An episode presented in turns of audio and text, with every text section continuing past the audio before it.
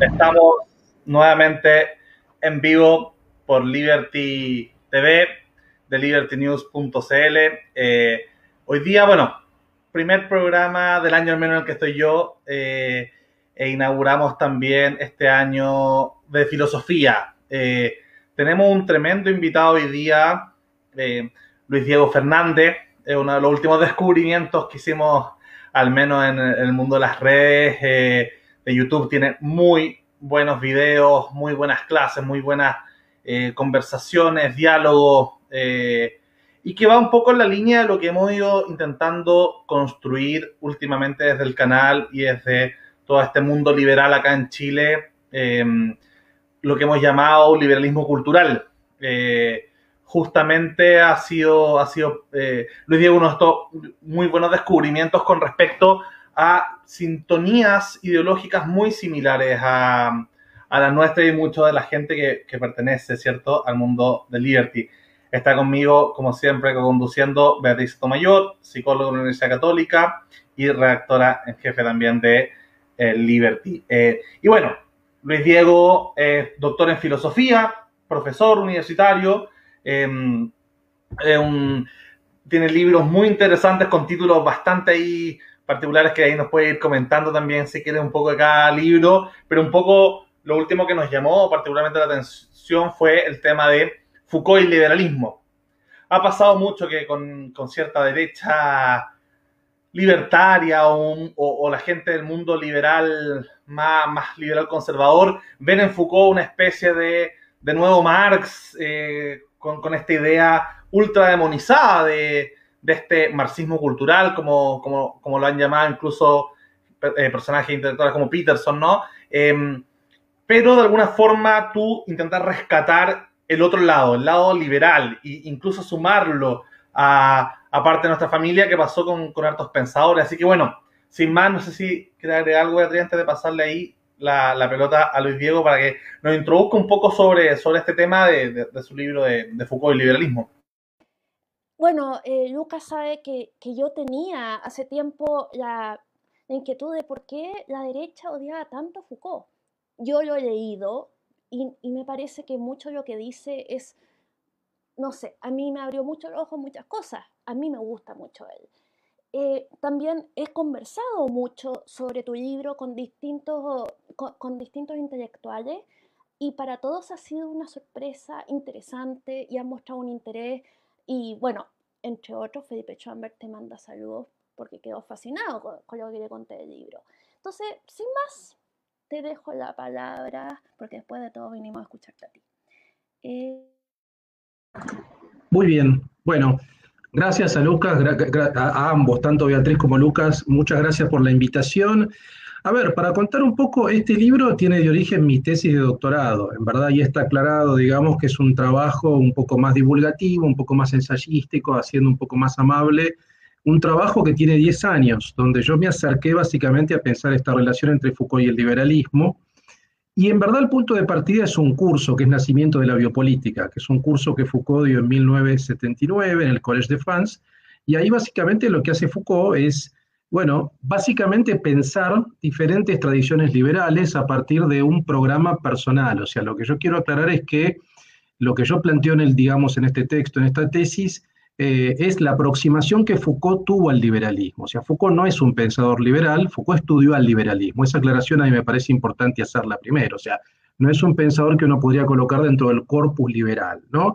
Es un pensador que es difícil de etiquetar. El propio Foucault, yo pongo una cita cuando comienza el libro, que fue etiquetado en todos sentidos, digo, él mismo era consciente de eso hacia 1984, él decía, yo fui considerado eh, marxista, eh, conservador, golista, tecnócrata, neoliberal también, o sea, prácticamente todas las etiquetas tuvo Foucault, porque es un pensador en el fondo escéptico, o sea, Foucault es un pensador desde mi punto de vista y, de, y desde el punto de vista de muchos investigadores, por ejemplo, Paul Bain, digamos, que es quien más lo conoció, es un arqueólogo escéptico, entonces tiene un acercamiento a los corpus que no pretenden ni hacer una apología, ni tampoco bajar línea, ¿no? En ese sentido. Entonces, por eso siempre es complicado ver qué tipo de aproximación. Y esa aproximación la tiene con respecto al liberalismo, ¿no?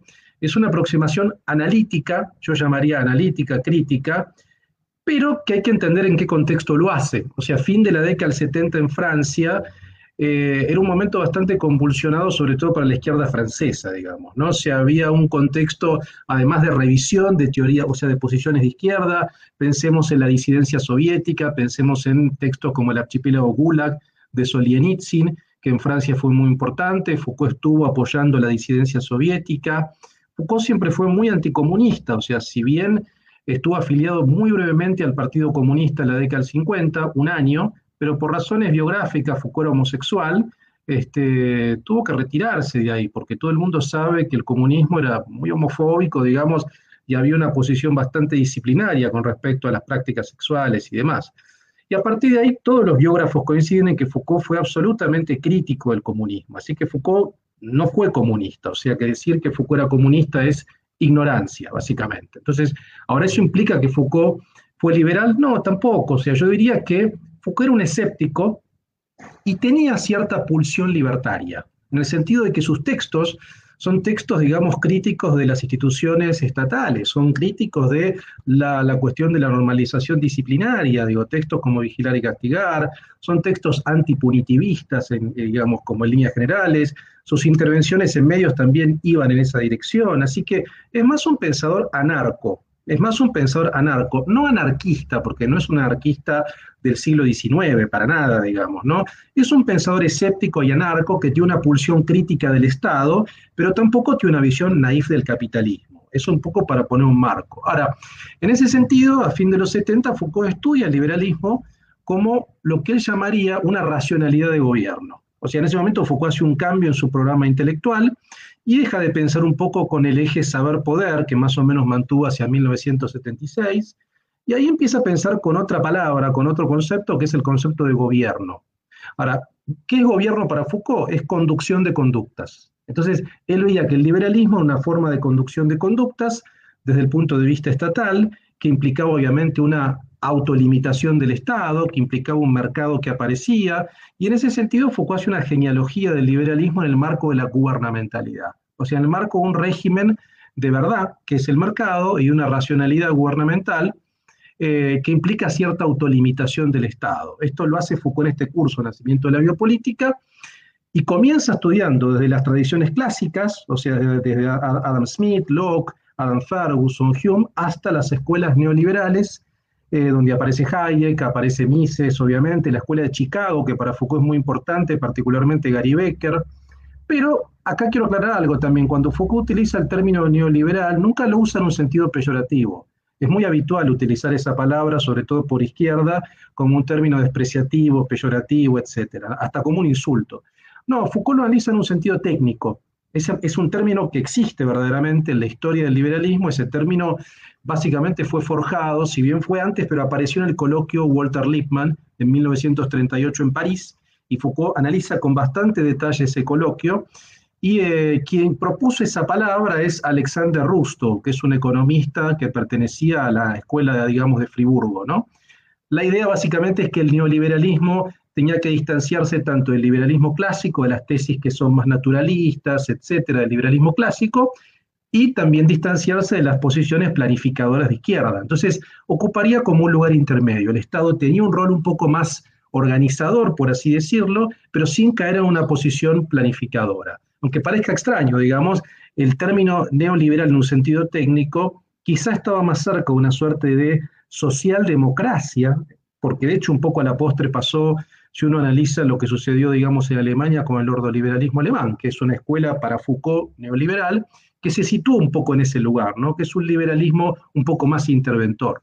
Entonces, Foucault lo que va haciendo en este curso es eso, es una genealogía desde el liberalismo clásico hasta el siglo XX, y desde el punto de vista, yo diría, contextual, digamos, que es lo que decía al principio de la izquierda francesa, Foucault también está debatiendo con la izquierda de su tiempo. Es decir, él estaba en contra de la alianza del Partido Socialista con el Partido Comunista, él estaba en contra de Mitterrand, y básicamente buscaba otra, otra, otra línea progresista. Y había una línea progresista que se llamó la Segunda Izquierda, liderada por Michel Rocard, que fue un poco el padre político de Manuel Valls, incluso de Macron, hoy, digamos. O sea, sería como una suerte de ala de derecha del Partido Socialista, un ala liberal del Partido Socialista. Y Foucault estaba cerca, un poco a fin de los 70 de Michel Rocard, era una izquierda más descentralizada, más promercado, ¿no? Entonces, por eso hay que pensarlo en el contexto francés de su tiempo y al interior de su programa intelectual. Esto un poco para, para situarlo, digamos, ¿no? Si quieren, díganme. Eh, bueno, es que hay dos cosas que a mí me gustaría preguntarte. Tú haces, tú, eh, haces dos asunciones que me parecen provocadoras, que Foucault era antihumanista y que era contrario o le tenía antipatía a las políticas de identidad. Por favor. Sí, eh, eso es un rasgo muy interesante la filosofía de Foucault, que yo creo que se puede ver en prácticamente todo su pensamiento. O sea, la verdad que Foucault siempre fue muy antihumanista. Ya desde la década del 60, un libro como Las palabras y las cosas era un libro muy antihumanista. De hecho, Sartre, por ejemplo, lo criticó diciendo que era un libro conservador, porque no daba ningún espacio a una visión humanista de izquierda, a una visión revolucionaria tradicional, digamos, se planteaba todo en términos de epistemes, lo que Foucault llamaba epistemes, una episteme es una racionalidad histórica, eh, era un libro bastante estructuralista, aunque Foucault después dijo que no, a ver, es un texto que claramente es estructuralista, entonces, la verdad que ese sesgo antihumanista que estaba ya en la década del 60, prácticamente es un sesgo que se mantuvo bastante en el pensamiento de Foucault. ¿Antihumanista en qué sentido? Foucault siempre sospechó mucho del humanismo como una suerte de rasgo de la modernidad, como un rasgo de un tipo de ilustración, o sea, ¿qué es esto puntualmente? Sería la idea de un hombre ideal, ¿no? La idea de un hombre universal, que existiría algo así como una universalidad de la humanidad con ciertos rasgos compartidos, etcétera, ¿no? Pero Foucault siempre trató de desmarcarse mucho de los valores universales y de las nociones universales. O sea, toda su filosofía es una filosofía que no es universalista, es una filosofía nominalista. Eso quiere decir que Foucault nunca da definiciones de la libertad, de la justicia, de la belleza, o sea, no piensa por universales, piensa desde la contingencia histórica. Entonces, eh, una visión como el humanismo siempre le parecía un poco sospechosa, digamos, ¿no? Porque en esa, en esa pretensión que se tiene de universalizar, se deja de lado la particularidad, la contingencia, y la verdad es que la filosofía de Foucault partía de lo que él llamaba a priori históricos, es decir, eh, había una condición de posibilidad, como diría Kant, pero la condición de posibilidad no era universal, sino que era histórica. Entonces, supongamos, pongo un ejemplo que tiene que ver con el liberalismo, ¿no? Foucault nunca pensaba el liberalismo en el sentido de qué es el liberalismo como un gran universal compartido, sino pensemos la experiencia liberal alemana después del nazismo. Así piensa Foucault. O sea, bueno, ¿qué hicieron los alemanes después del nazismo? Foucault diría, adoptaron la programación liberal de gobierno, tanto los socialdemócratas, Willy Brandt, Helmut Schmidt, como los democristianos, Adenauer, Erhard. O sea, fue una programación compartida. Veamos históricamente qué sucedió en Alemania, veamos qué sucedió en Francia con Giscard d'Estaing. Entonces, el punto de partida son experiencias históricas y no conceptos abstractos. Entonces, Foucault siempre piensa así. Entonces, por eso se dice que no es, no es humanista y la verdad es que ese rasgo siempre lo mantuvo. El tema de la identidad es un tema complejo, pero Foucault también siempre sospechó de las ideas o de las políticas identitarias, digamos. Por eso siempre se desmarcó de las etiquetas, o sea, políticas sexuales, este, sociales, ¿no? Entonces, porque las identidades se las veía como cristalizaciones, o sea, eran cristalizaciones arbitrarias en cierto sentido, y que dejaban de lado cierta multiplicidad, cierta pluralidad, cierta contingencia, cierta arbitrariedad. ¿no? Es un tema muy interesante que excede lo político, digamos. Yo creo que el tema de la identidad Foucault lo pensaba sobre todo en relación con la sexualidad. Si después quieren podemos ampliarlo un poco más, ¿no? Sí, yo creo que hartos los temas que vamos a tocar hoy día tienen que ver con también con el tema del deseo y la sexualidad en Foucault. Pero antes, em, para, ir, para ir también complementando el tema de la etiqueta, justamente eh, no sé si, si, si, de alguna manera podría ser Foucault y todos estos pensadores franceses o esta escuela francesa, como se conoció después probablemente en Estados Unidos, el inicio de, em, de la etiqueta como de izquierda progresista o, progresismo postmoderno de alguna manera, porque le agrega más que, que solo la etiqueta de progresismo socialdemócrata, ¿cierto? Le agregan términos que se cuestionan y quizás el concepto de posmodernidad justamente tiene que ver con esta idea de, del antihumanismo que decía Beatriz, ¿cierto? Eh, un poco, la mayoría de, esta, de, esta, de estas escuelas postmodernas, de alguna manera, son la versión de izquierda de Nietzsche. O sea, son las lecturas izquierdistas de Nietzsche, de alguna manera. Eh, que era un antihumanista total, ¿cierto? Un, Y este humanismo quizás podría ser comparable, y, y corrígeme Luis Diego si me equivoco, el concepto humanista acá sería casi intercambiable con modernidad. Y por eso esta idea de posmodernidad sería justamente esta visión antihumanista. Y, y nosotros hemos tocado y probablemente vayamos a hacer algún programa pronto sobre metamodernidad, que es esta idea de síntesis entre modernidad y posmodernidad. Y como buenos modernos o metamodernos, nos gusta la etiqueta. Entonces, ahí un poco tratar de categorizar esta, esta idea de un Foucault o de una escuela francesa que le agrega conceptos libertarios eh, y no solo liberales de izquierda. Entonces, ahí te escuchan uno, uno de tus videos eh, la idea de liberal libertario de izquierda, para contrarrestarlo con el liberal libertarianismo de, típico de... Tan, tan de moda que se ha puesto en, en, Chile y en Argentina, bueno, y en gran parte de Latinoamérica, últimamente con pensadores que son auténticamente liberal libertario, que, que siguen una escuela quizás del Partido Libertario Norteamericano, ¿cierto? De Rothbard hacia adelante, pero también ha sido eh, tanto el liberalismo como el libertarianismo una etiqueta para ocultar muchas veces un capitalismo conservador, un palio eh, libertarianismo. Ahí sé, que hablabas, ¿cierto?, de la etiqueta neoliberal y de alguna forma en Chile, sobre todo por la historia vinculada que tenemos con el mundo de los Chicago Boys, eh, en general el mundo de Chicago Boys lo ha potenciado mucho más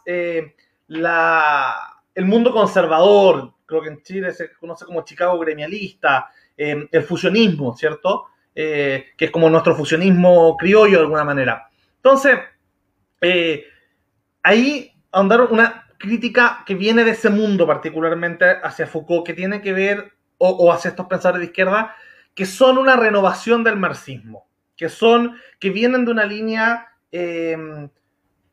como que por haber militado dos, tres años en el Partido Comunista, algunos como Foucault, ¿cierto? Eh, tendrían una, una, un esencialismo marxista y toda la, teoría posterior que se le adornaría sobre temas culturales, de sexualidad, de género y todo, tendrían que ver con una lógica marxista que nunca podría escapar de eso, que, que es, la, idea central en, tipos como Laje o incluso la crítica de libertarios como, Axel Kaiser, eh, ¿qué se hace a ese mundo de izquierda? ¿Qué podría responder quizás a, a esos libertarios liberales fóbicos, ¿cierto? De toda esta izquierda francesa, que incluso la odian más que los marxistas ortodoxos, neomarxistas estilo Gramsci, ¿no? Creen que, que al, haberse metido en el tema de la cultura, justamente desarrollan una, una, mm, una, una tesis, bueno, como lo que se, se conoce, ¿cierto? Como marxismo cultural. Eh, ¿qué, ¿qué, podría responderle a ese mundo? Que me imagino que tiene que ver también con la pregunta que hizo Matías. Sí, a ver, eh, es una pregunta muy amplia. En principio yo diría, es difícil hablar de la filosofía francesa contemporánea porque la verdad que los filósofos son muy distintos.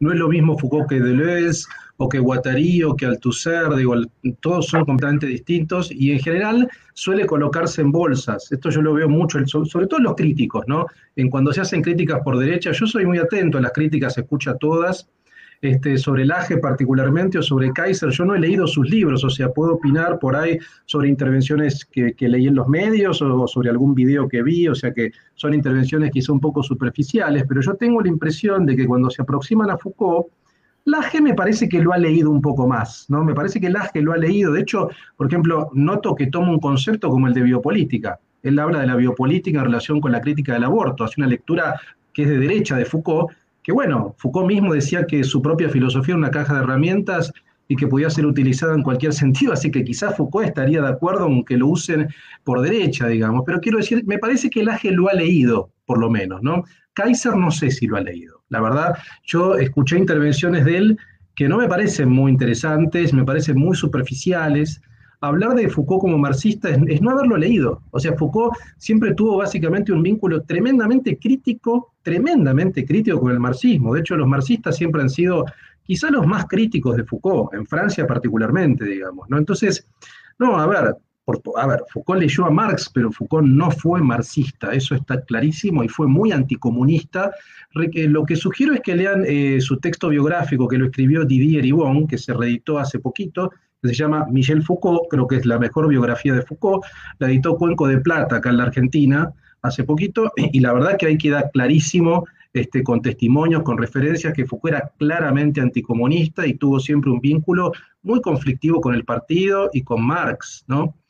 Eso, eso por un lado. Por otro lado, eh, sobre el tema de esta noción de, como de marxismo cultural, yo no termino de entender exactamente qué es, qué es el marxismo cultural, es algo así como una aproximación a la cultura este, por fuera de valores humanistas, es una aproximación a la cultura por fuera de valores conservadores.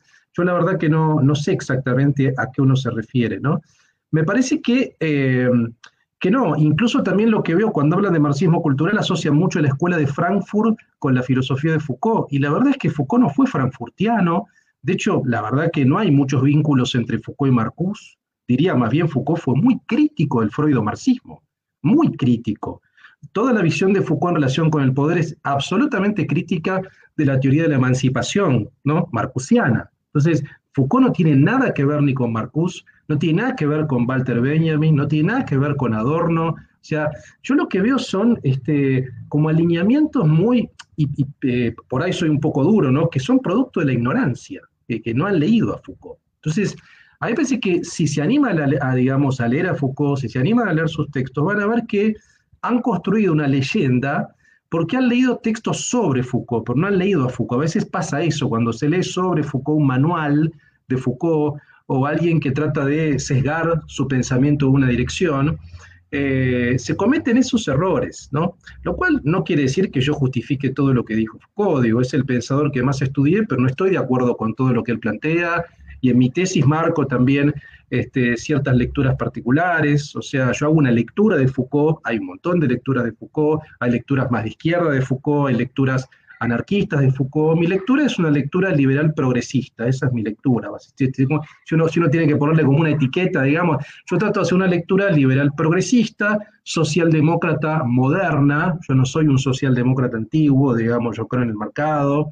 Este, entonces yo tengo una lectura mucho más moderna. ¿Es una lectura quizá original para América Latina? Sí, porque la verdad es que en América Latina lo que ha habido en los últimos tiempos este, es una hegemonía de lecturas muy de izquierda de Foucault. Yo creo que se lo ha leído demasiado a la izquierda de Foucault, cuando Foucault fue muy crítico de la izquierda en muchos aspectos. Entonces, me parece que, vuelvo un poco, digamos, a lo que planteaba Lucas, me parece que las posiciones tan de derecha, a veces están cegadas por un, por un personaje que, que han construido, es como una leyenda negra en torno a Foucault. Y la verdad que lo que yo sugiero es que lean, por ejemplo, un texto como Las palabras y las cosas. Lean La historia de la sexualidad, el tomo 1. Van a ver que critica duramente a Marcuse, que critica, se ríe del psicoanálisis, Foucault prácticamente, y critica una teoría que es la teoría de la emancipación sexual. Foucault no creía en la teoría de la emancipación sexual.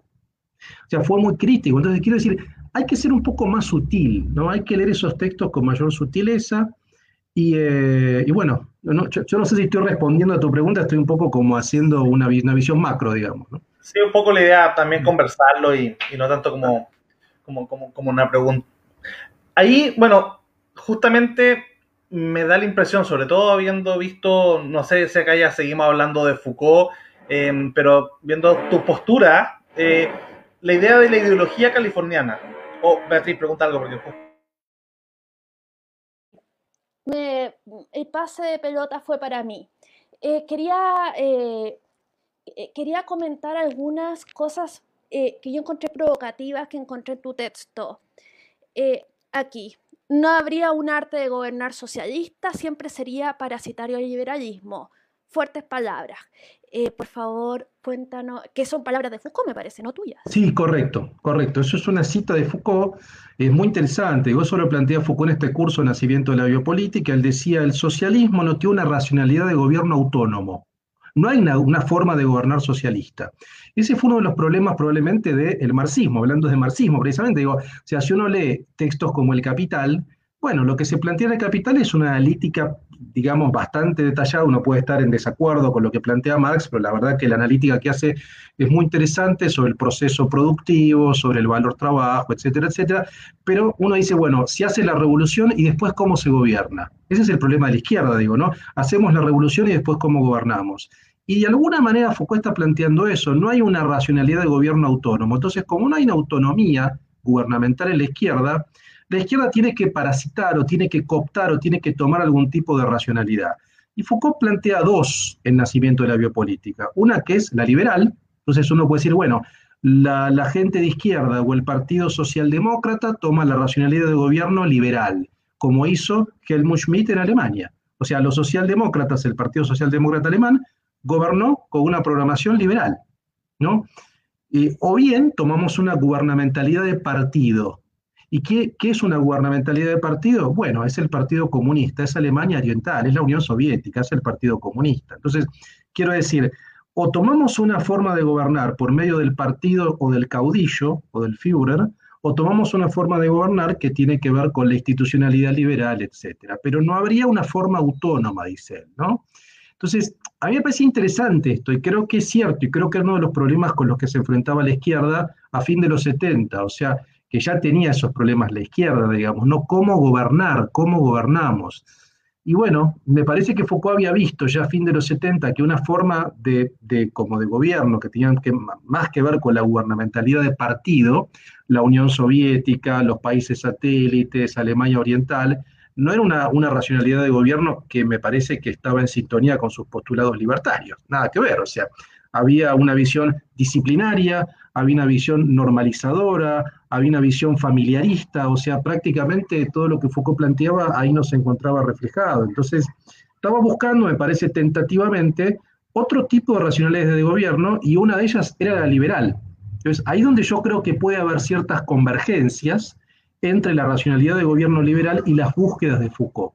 Me parece que hay cierta convergencia, hay elementos en común, ¿no? Yo, hay, bueno, quería retomar un poco la pregunta y conectándolo justamente con ese último comentario, eh, con la idea de que, nombras como esta idea libertaria de Foucault.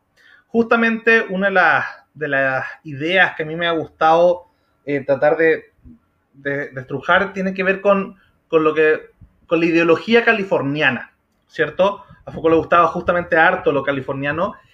Y yo haría una distinción entre el liberalismo igualitario de John Rawls o, este liberalismo que yo critico mucho por, sobre todo por aséptico, y que también lo tiene mucho la, la, visión hayekiana o la escuela austriaca pre-Rothbard. una de las ideas innovadoras por, por, por el lado de la derecha con Rothbard es justamente que sería como el lado de derecha, esta ideología californiana, justamente meterle anarcoindividualismo, o sea, la parte libertaria. Eh, y si uno ve el, mundo de, de, Rawls y todos estos pensadores analíticos, tienen de todo menos libertario, ¿cierto? O sea, son muy estructurados, ¿cierto? Eh, y todo ello, ¿cierto? Tienen una, una visión que, que podría ser un puente entre la socialdemocracia, el keynesianismo, eh, el mundo demócrata, ¿cierto? Pero de libertario, de californiano, tiene poco o nada. Eh, entonces, siento que por la derecha, los anarcocapitalistas, Rothbard y, toda una línea ahí, sobre todo el primer Rothbard, no, no, no el último más conservador, eh, y, y, el mundo de Foucault podrían conectar de alguna manera, por así decirlo, bordeando a este liberalismo más de centro rolsiano, más o, más centroizquierdista, más socioliberal, eh, agregándole el lado libertario por, por derecha y por izquierda. Eh, y pareciese que algo que comparte el mundo francés con el mundo, con el mundo californiano, ¿cierto? Una idea un poco más libertaria, de meterse en los temas culturales. Eh, justamente ahí para aclarar ese tema que, mencionabas de qué era el marxismo cultural según las personas que, que, crean este concepto en forma de crítica, justamente era una idea de, de que la lucha de clases de esta superestructura se daría ahora en, en bioetiquetas, ¿cierto? Eh, hombres contra mujeres, homosexuales contra heterosexuales, ¿cierto? Y, todo este grupo de minorías de identidad. Finalmente, la política de identidad, eh, yo no sé si hay un complemento, al menos en el debate CISEC con Peterson. Peterson no supo responderle dónde estaba esta idea de marxismo cultural contenida, pero, pero más allá de eso, recojo el guante que es interesante eh, el tema cultural como, como, una visión metapolítica o micropolítica o, más allá de las instituciones, eh, más allá de, de, esta formalidad de teoría del Estado que sería eh, esta profundidad que le da Ross, Dworkin, ¿cierto? Y todo, todos estos teóricos, y meterse en el tema cultural, que es cierto que es lo interesante que hace justamente Foucault con el tema de la sexualidad, por ejemplo. O que, que, a mí me parece, y por eso me hace sentido tu, tu visión de, un Foucault liberal, justamente porque es empezar a cuestionar de la misma forma que los primeros liberales clásicos cuestionaban eh, al, al, al, ciudadano, a los súbditos con respecto a la monarquía o al Estado en sí, empezar a cuestionarlo con otras características, como la psiquiatría, como la familia, como la sexualidad, ¿cierto? Entonces, de alguna manera es, me, me, parecería que tendría mucho más que ver con un liberalismo cultural que con un marxismo cultural en cuanto hace que los individuos sean lo más libre posible con respecto a estructuras de poder, más que colectivos víctimas contra colectivos victimarios. Eh, no sé si ahí un poco andar un poco en la, en la visión más californiana de, de, de, Foucault y también sé que, sí. que algún, en algún momento de tu historia estudiaste al, sí. a, los, a, los libertarios ANCAP sí. de Rothbard. Sí, a ver, son muchos temas. A ver, en principio, Foucault y California es un tema interesantísimo. Foucault empezó a viajar a Estados Unidos en 1975, fue mucho a California, daba clases, iba a trabajar, digamos, ¿no? Eh, dio clases en Berkeley, en, eh, también en Los Ángeles y mucho en New York también, iba mucho a New York. Pero indudablemente California siempre fue un lugar que le interesó precisamente por esto que vos marcabas en términos de micropolítica, ¿no? O sea, Foucault veía ya a fin de los 70, particularmente en San Francisco, las comunidades, ¿no? Había una comunidad gay incipiente y sobre todo una subcultura que es la subcultura BDSM, o sea, la subcultura sadomasoquista. Foucault era homosexual y además practicaba el sadomasoquismo abiertamente, él lo decía, digo, se lo ven fotos con su campera cazadora de cuero, en mi libro está la tapa, acá lo muestro, digamos, ¿no? Acá está Foucault con la campera de cuero, digamos, ¿no? Pues nunca ocultó ese perfil, pero veía ahí básicamente esta producción de nuevos modos de vida. Entonces, lo que él veía interesante en California, y que yo creo que tiene que ver un poco con lo que vos planteas, Lucas, que es que era un, como un laboratorio de experimentación de la subjetividad. Foucault siempre le interesó eso, digamos, ¿no? La producción de nuevas formas de subjetividad, y lo veía en California. Y California, la verdad que si uno analiza, y yo lo planteo en mi libro, ¿cuál era la racionalidad de gobierno de California en los 70? Liberal. O sea, no era un, no era un lugar comunista, era una racionalidad. Es más, creo que Ronald Reagan era el gobernador de California en la década del 70. Así que en ese marco, un gobernador conservador, digamos, igual había una emergencia de comunidades eh, contraculturales. Entonces, me parece que hay un vínculo muy fuerte entre la contracultura californiana y las búsquedas de Foucault. Por otra parte, otro tema interesantísimo, Foucault y las drogas. Foucault siempre reivindica mucho la experimentación, particularmente con LSD. Digo, él tuvo una experiencia en el Death Valley eh, que para él fue fundamental en 1975 y a partir de ahí empezó a cambiar en gran medida su obra. Hay un libro muy bueno que recomiendo que se llama Foucault en California, de Simeon Wade, que cuenta, yo estuve en contacto con el hermano, con, con digamos, con, con, su hermano y me contó un poco el vínculo que tuvo Simeon con Foucault en California y la verdad que para, para Foucault el tema de la experimentación con ácido fue importante y otras drogas como el hashillo, como el cannabis, la cocaína, digo, Foucault nunca ocultó tampoco que las drogas operaban cambios en la subjetividad que le interesaban. Entonces, claramente la sexualidad, las drogas, es importante porque Foucault siempre buscaba esto, o sea, buscaba dar cuenta de formas de subjetivación distintas en su obra, ¿no? Pues sí, creo que lo que vos decís es cierto, me parece que hay en cierto liberalismo una visión muy normativista, o sea, la verdad es que Rawls, Nozick, Dworkin forman parte de teorías normativas, o sea, cómo la sociedad debería ser. Y Foucault no piensa así, Foucault no piensa en términos normativos, o sea, piensa cómo las sociedades son, o sea, cómo son las sociedades concretas, cómo es un experimento social concreto. Entonces podemos ver que ese experimento social concreto llamado California le interesaba. Podemos ver que ese experimento social llamado Alemania después del nazismo le interesaba. Así piensa Foucault, es más empírico, es nominalista, más pragmático. Entonces, el problema me parece de las teorías tan normativas, que son muy interesantes, y a mí eh, leo con mucho detalle a Rawls, lo enseño en la universidad, es que son experimentos mentales. O sea, yo veo mucho eso también, ¿no? Pasa con la visión anarcocapitalista, pasa con, el, con la visión de Nozick.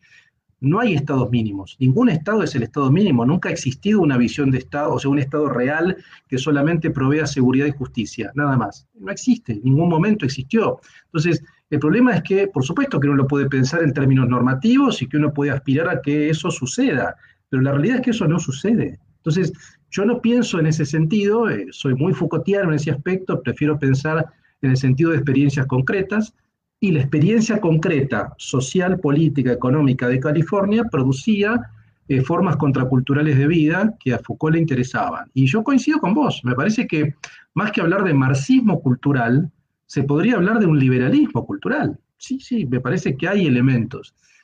Sobre el término libertario, yo también lo uso, no lo uso en el sentido, y con esto queda claro, yo no lo uso en el sentido de anarcocapitalista, lo uso más bien en un sentido de crítico de la autoridad, en, un sentido por ahí más old fashion, más old school, digamos, ¿no? Crítico de la autoridad, crítico de la jerarquía. En ese sentido yo digo que Foucault tiene formas libertarias, porque la verdad que su pensamiento da cuenta de eso, ¿no? Una crítica, o trata un poco como de reversar las jerarquías, de dar vuelta un poco esas visiones, de, criticar ciertas formas de autoridad. En ese sentido yo lo planteo, ¿no? al menos hace unos años, eh, si uno buscaba el concepto liberal libertario en distintos idiomas, era muy distinto como se encontraba en el Wikipedia en inglés como el Wikipedia en francés. El Wikipedia en francés justamente era mucho más similar a esta visión de libertario contra toda norma autoritaria, pero la etiqueta liberal justamente ayudaba ahí a, hacerlo no marxista. Eh, y, y, y, preguntarte eh, con respecto también a al poder en Foucault. Eh, porque, claro, Foucault sería un nichano de izquierda, al menos muchas de las interpretaciones que, he visto justamente son, son que sea un nichano de izquierda porque él usaría esta caja de herramientas que tú mencionabas de Nietzsche, como él también crea sus propias cajas de herramientas, la genealogía, por ejemplo, pero en vez de Nietzsche, que invitaba un poco a esta voluntad de poder, o sea, que todo individuo sujeto buscara el poder, el Uberment, ¿cierto?, lo más posible, en Foucault sería una idea, ¿cierto?, de crítica al poder. Ahora, ¿cuál era su relación con el poder? ¿Era siempre antipoder o, o, encontraba cierto deseo en el poder o tenía una relación, eh, o sea, eh, sé que él no habla de grandes utopías, pero en un mundo Foucaultiano, si se, si se quisiera ver, ¿cierto? Se podría, eh, es de construir todo, todo con toda relación de poder o entiende que ciertamente existen distintas concepciones de poder y, que son de alguna forma esta microfísica, ¿cierto? Que son multidireccionales. O sea, ¿busca abolir Foucault todo poder o no? No, no. Es un tema interesantísimo ese, porque, a ver, yo creo que el gran aporte, yo creo que la gran aportación de Foucault a la historia de la filosofía es su analítica del poder y su analítica del poder no fue siempre la misma, cambió. En un momento, como vos decís, sobre todo entre el 70 y el 75, Foucault tuvo mucha influencia nietzscheana, pero ese influjo nietzscheano después empezó a aflojar y cuando analiza el liberalismo él tenía otra concepción, o sea, empieza a alejarse de esa, de esa percepción nietzscheana.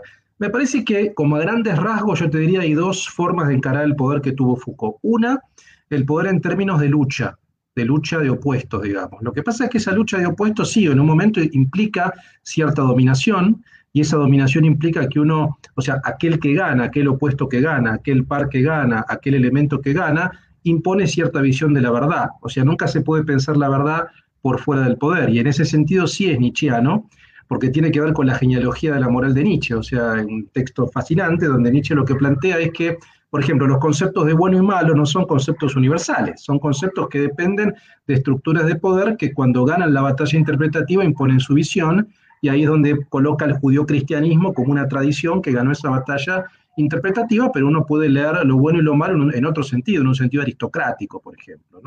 Entonces, habría, por un lado, yo te diría, una, una visión, un primer Foucault Foucault piensa el poder sobre todo a partir de los 70. En los 60 no pensaba el poder, pensaba el discurso, Foucault particularmente, que sí está influido por Nietzsche. Pero después el poder lo piensa en términos de conducción de conductas o de gobierno. Y un gobierno, una conducción de conductas, y con esto no me refiero solamente al Estado, me refiero a cualquier conducta que es conducida por otro. Por ejemplo, un pastor con un fiel. Foucault analiza mucho el poder pastoral, eh, analiza muy bien el cristianismo, digo, uno puede voluntariamente elegir ser gobernado de una manera. O sea, no hay una coacción ahí, no hay un dominio, no hay alguien que te impele a hacer algo de manera violenta, sino que yo voluntariamente quiero ser gobernado de esta manera, por ejemplo. ¿no? Ese es otro momento donde piensa en términos de gobierno, pero me parece que en, ambas, en ambos momentos lo que hay en Foucault es la visión del poder productivo. El poder para Foucault no es, primero no es una mala palabra, segundo no es algo necesariamente opresivo, el poder no es represivo, y ahí se desmarca, por ejemplo, de la izquierda marcusiana, que la verdad es que para la visión freudo-marxista el poder era represión, y uno tenía que liberarse de la represión y por tanto liberarse del poder. Foucault no piensa para nada así. Por lo tanto, la visión marxista cultural que asocia a Foucault con esa posición no sabe nada de Foucault, porque la verdad que Foucault no piensa así. Foucault piensa el poder como productor. Eso no quiere decir que sea ni bueno ni malo, o sea, no es ni per se ni bueno ni malo, produce. Decir que el poder produce quiere decir que el poder produce subjetivando. Por ejemplo, digamos, cuando uno pasa por instituciones, uno nace en el marco de una familia. Esa familia le da a uno ciertas pautas de conducta, de comportamiento, de actitudes. Uno está siendo producido por las pautas normativas de su familia. Cuando vos vas a la escuela, la escuela tiene sus pautas. Cuando vas al servicio militar, el servicio militar tiene sus pautas. O sea, todas las instituciones tienen sus pautas. Para Foucault, decir eso es decir que la norma produce. Entonces, somos producidos por normas. Nadie está por fuera de eso. Entonces, por eso Foucault dice que no hay nadie que esté por fuera de relaciones de poder. Ahora, eso no implica una visión pesimista, negativa, desesperada, no, porque la verdad es que uno tiene que convivir con eso. O sea, no es una abolición. No, para nada, para nada. No lo es, no. Em, sí, Bueno, quería mm, mencionar algo que me llamó la atención sobre el Homo economicus, que me pareció que, la visión del liberalismo como el Homo economicus era una cosa positiva para, eh, para Foucault porque era como si el ojo de Saurón, que se, en El Señor de los Anillos, que todo lo ve y que es malvado, como eh, digamos, fuera, o acá el poder no es malvado, pero digamos que, eh, que, el poder aquí es miope, es daltónico, te ven dos dimensiones y que eso, eh, y que eso garantizaba mayores espacios que, de libertad que un poder que te ve, no sé, hasta el alma. Y eso quería comentar y además quería transmitir una pregunta de mi estimada amiga Valentina Verbal, eh, la voy a leer porque después esto va a ser en podcast. Me gustaría saber si ves puentes entre Foucault y Tomás Sass. Muy crítico de la psiquiatría desde el libertarianismo. También defendía derecho a las drogas. Muy buena pregunta. Gracias, Valentina. Sí, de hecho yo trabajé una ponencia hace poquito en un congreso donde hablé sobre la psiquiatría, el poder psiquiátrico y mencioné las relaciones entre Foucault y Thomas Sass. Foucault leyó a Thomas Sass, o sea, de hecho, hay menciones en un curso que es el poder psiquiátrico y lo menciona bien. O sea, después hay un texto breve en dichos y escritos que son sus compilados donde habla muy bien, en tono elogioso de Thomas Sass. Yo creo que hay convergencias entre Foucault y Thomas Sass, sobre todo en que los dos criticaban sobre todo esa visión disciplinaria, digamos, ¿no? La noción de normalización disciplinaria, me parece que eso es común. La diferencia yo creo es que eh, Thomas Sass buscaba una alternativa liberal, digamos, ¿no? O sea, un vínculo entre un, vínculo en términos de contrato, si vos querés, entre paciente y psiquiatra o paciente y psicólogo. Para Foucault eso no está mal, digamos, porque si uno sale básicamente de estructuras disciplinarias sería un paso de adelante, pero el problema era un poco más micropolítico, ¿no? Volviendo a lo que charlábamos con Lucas, o sea, en el sentido de que, a ver, si el vínculo entre paciente y, digamos, y psiquiatra o psicólogo es un vínculo de coacción necesariamente, bueno, no, no es tan bueno probablemente. Entonces, el hecho de que sea un contrato no per se va a ser no disciplinario, ¿se entiende? O sea, aunque sea un vínculo entre dos personas, bueno, si ese vínculo es un vínculo de dominación sobre uno, bueno, quizás no es tan bueno. Entonces, me parece que Foucault tiene una visión más micropolítica y Thomas tiene una visión mucho más liberal en ese aspecto, pero me parece que claramente hay coincidencias sobre todo hay un texto de Thomas Sass que es el mito de la enfermedad mental. O sea, hay dos textos que Foucault menciona, varios, pero sobre todo el mito de la enfermedad mental y el texto de nuestro derecho a las drogas. A mí me parece que hay muchas coincidencias entre la visión que tenía Sass de la enfermedad mental precisamente como un elemento ideológico, o sea, la enfermedad mental como, eh, como una falsa enfermedad. Es un poco también, eso tiene mucho que ver con la historia de la locura, la tesis de Foucault. Su tesis es un poco esa, digamos, ¿no? Que cómo la locura fue cambiando históricamente, cómo lo que se percibía como anormal o como loco eh, fue cambiando históricamente. ¿Qué se hacía con los locos en el siglo XVII, en el siglo XVIII, en el siglo XIX? Bueno, los locos en un momento eran iluminados.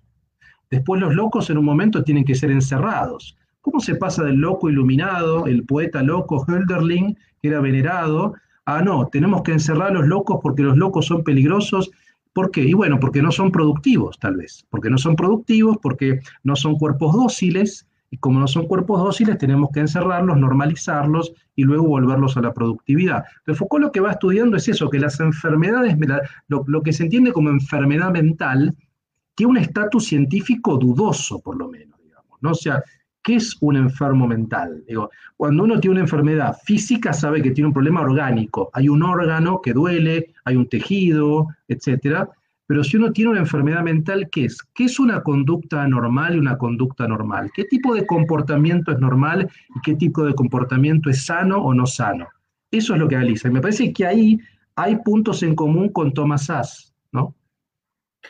Quiero ahí también eh, un poco hacer dialogar, y, sé que tú también has hablado justamente de otros autores ya que le siguen a esta corriente eh, francesa y posmoderna y europea, ¿cierto? De la escuela continental más que la analítica, eh, que sería, ¿cierto? De, la Guattari, eh, luego Beatriz Preciado también, ¿cierto? Y se va construyendo como una línea de, comentarios que, también he visto que, que hace videos justamente sobre, sobre esos eh, postmodernos y luego donista y, cierta teoría queer.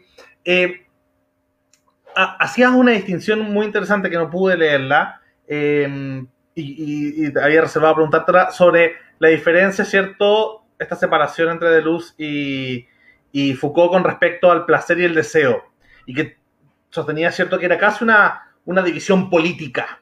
preguntarte un poco primero, ¿cierto? Esa, esa, diferencia política. Y segundo, también, em, ahora con el estallido social que hubo en Chile, ¿cierto? Se, ahora ya la, derecha, la Kaiser, por así decirlo, dejó de, criticar a, a, Foucault como el padre de todos los males y empezaron con Deleuze y Guattari. Eh, sobre todo por esta idea de la revolución molecular, eh, de alguna forma sin ello entender que mucha de esta ultraderecha eh, está muy basada en ciertos autores que de alguna forma también son deleucianos de derecha. Hay un grupo en los 90, finales de 80-90 en Inglaterra, Nick Land, eh, Sadie Plant, ¿cierto? Em, Fisher, que van construyendo en base a teorías a, los últimos de la Ciguatari que ya eran más parece que abiertos con la idea de, neoliberalismo, no eran tan críticos de ese capitalismo, van construyendo muchas de estas y hacen también una experimentación en, universidades de Estados Unidos con, con tema de droga y bueno, finalmente eso también da paso, al menos por el lado de, Nick Land, con cierta derecha alt-right, y dark enlightenment, ¿cierto? Eh, entonces, están de alguna forma ligados. Entonces, preguntarte un poco por la idea de placer eh, versus deseo, eh, y un poco sobre esta idea de, mm, revolución molecular de, de la Guattari eh, como nuevo eh, como, como, nuevo chivo expiatorio de la, de la ultraderecha. Sí, bueno, el tema de deseo-placer es un tema, hay un texto que recomiendo que lean, que escribió el propio Deleuze, que se llama Deseo y Placer, que en verdad son unas notas, no, no, no es ni siquiera un texto, son unas notas que debe estar online, yo creo, Deseo y Placer, que escribió el propio Deleuze para entregárselo a Foucault, donde él manifiesta su disidencia con la voluntad de saber, con el primer tomo de la historia de la sexualidad de Foucault. Estaba en desacuerdo con muchos postulados en relación con el poder y con la sexualidad que planteaba Foucault en ese texto. Eh, a partir de ahí, esto es el año 19, casi 77, digamos por ahí, Foucault y Deleuze se separan. O sea, ellos eran muy amigos, tenían un vínculo bastante estrecho, y la verdad es que sus trabajos venían bastante como en sintonía, a pesar de que cada uno trabajaba con conceptos disímiles, etcétera, pero había cierta sintonía común. A partir de ese texto de Soy Placer, mediados de los 70, fin de los 70, se separan, digamos, ¿no? Y no se vuelven a hablar. Y me parece a mí que eso responde a razones conceptuales, filosóficas, ontológicas, si querés, y también políticas, ¿no? Respecto a las razones que uno podría llamar filosóficas, estrictamente filosóficas, bueno, un tema es el poder, esto que veníamos hablando. El poder para Foucault era productivo y había un vínculo entre poder y sexualidad, y Foucault en ese texto, que es este, Historia de la Sexualidad, el topo 1, habla del dispositivo de la sexualidad, por ejemplo. O sea que la sexualidad era un dispositivo. ¿Y qué eso qué quiere decir? Bueno, que era, un, que era un entramado institucional, un entramado de discursos, instituciones, etcétera, que era un efecto un poco de eso. Pero que no había una suerte de revolución, o que no había una suerte de revuelta, o que no había una suerte de subversión respecto de eso. Uno tenía que operar con diferentes dispositivos, ¿no? Hay un dispositivo que es disciplinario, otro securitario, otro el dispositivo de la sexualidad, el dispositivo de la alianza, que es el matrimonio, o sea, el vínculo entre dos personas, bueno, etc. Lo que no veía Deleuze ahí era una fuga, lo que él llama el punto de fuga. O sea, para Deleuze el poder sí era negativo. La verdad es que Deleuze veía el poder en un sentido peyorativo o negativo. Entonces, y Foucault lo veía en un sentido productivo. Entonces, me parece que esa diferencia en relación con el poder es una diferencia no menor entre Deleuze y Foucault, ¿no? Eso por un lado. Y por otro lado, el tema de la sexualidad, el énfasis en el placer y el deseo. El deseo para Deleuze es el productor de la realidad. O sea, el deseo no hay que entenderlo en el sentido psicoanalítico tradicional, sino el deseo es lo que dice, digamos, Deleuze como Guattari en este texto, que es el antiedipo, es el deseo produce y produce realidad. Ocuparía una función similar, si vos querés, al poder para Foucault. Para Foucault, en verdad, el poder produce la realidad, produce las instituciones. Bueno, para Deleuze y Guattari, en verdad, el deseo es productor. Por tanto, el deseo es social. O sea, no hay que pensar el deseo como algo de la esfera de la intimidad, como algo del diván de psicoanalista, como algo propio de la interioridad. No, no, el deseo es social, el deseo está inserto en procesos económicos, en procesos políticos, esa es la visión que tenía Deleuze sobre el deseo. Por tanto, cualquier elemento que eh, molarizara, que solidificara las líneas de fuga antes, era visto para Deleuze como algo que hay que evitar. Y el placer, ¿no? el placer lo que es es un repliegue del deseo, el placer de alguna manera es una estratificación, es una cristalización en un acto concreto, placentero, que obturaría esa línea de fuga deseante. Es un poco complejo, digamos, pero básicamente el acto de placer sería un corte de esa línea de deseo. Y eso lo veía como algo malo, Eso le parecía que no estaba bueno porque interrumpía precisamente ese proceso de devenir, que era el proceso de devenir de deseo. ¿no? Entonces, y por otra parte, Foucault nunca entendió, yo creo, esta idea que tenía Deleuze de deseo, o si le entendió, nunca coincidió, porque me parece, de que el deseo es productor. Él seguía viendo el deseo como en un sentido psicoanalítico, como carencia, ¿no? El deseo lacaniano, digo, como, como, como aquello que no tengo, como la carencia, como la falta, digamos, como la insatisfacción. Y me parece que esa es la gran diferencia, digamos, ¿no? El deseo, eh, en ese sentido, en el sentido lacaniano, conduce a la insatisfacción y no abonaba la teoría del deseo productivo de Deleuze, y por el contrario decía que había que reivindicar el concepto de placer, o sea, Foucault decía, en verdad tenemos que crear nuevos placeres. Si creamos nuevos placeres, quizá el deseo continúe, decía. O sea, más que focalizarnos en el deseo, más que hablar de liberar nuestro deseo reprimido en el discurso freudomarxista tradicional, no hay que liberar ningún deseo, decía Foucault. Porque por otra parte el deseo es tan producido por el poder como cualquier otra forma. Entonces no hay nada de que liberar. Uno no se puede liberar del poder. Uno está conformado, no está fabricado por relaciones de poder. Eso no es ni bueno ni malo, es un factum, sucede. Entonces, decir que uno tiene que liberar su deseo del poder es naif, para Foucault era naif. Entonces, esas políticas o esas visiones emancipatorias de la izquierda freudomarxista le parecían ingenuas, tremendamente naif. Entonces, Foucault lo que decía, no, en verdad uno tiene que producir, crear nuevos placeres. ¿Cuáles son esos nuevos placeres? Por ejemplo, el sadomasoquismo. ¿Cuáles son esos nuevos placeres? Por ejemplo, la experimentación con sustancias psicoactivas, que son placeres, por ejemplo, no sexuales. O sea, no hace falta tener una relación sexual para sentir placer. Uno puede tomar una droga y siente placer. Uno puede tener un vínculo sexual no genital, como el sadomasoquismo, y siente placer. Entonces, puede decir, bueno, en verdad tenemos que apuntar a crear nuevos placeres. Es un tema interesantísimo y muy, muy complejo, pero por eso digo, fue una discusión, yo diría, ontológica, por un lado, y por otra parte fue una discusión política. Había, ahí empezaron ciertas disidencias políticas, por ejemplo, Deleuze sí tenía posiciones más de izquierda que Foucault. Foucault no.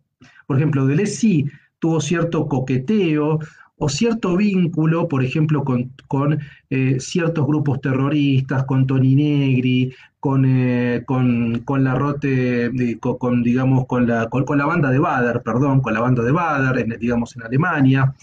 Tenía cierto vínculo, sobre todo vía Guattari, el que era más de izquierda radical era Guattari, y la verdad es que yo creo que Guattari impactó bastante en Deleuze a partir del 68, después de mayo del 68. Foucault no.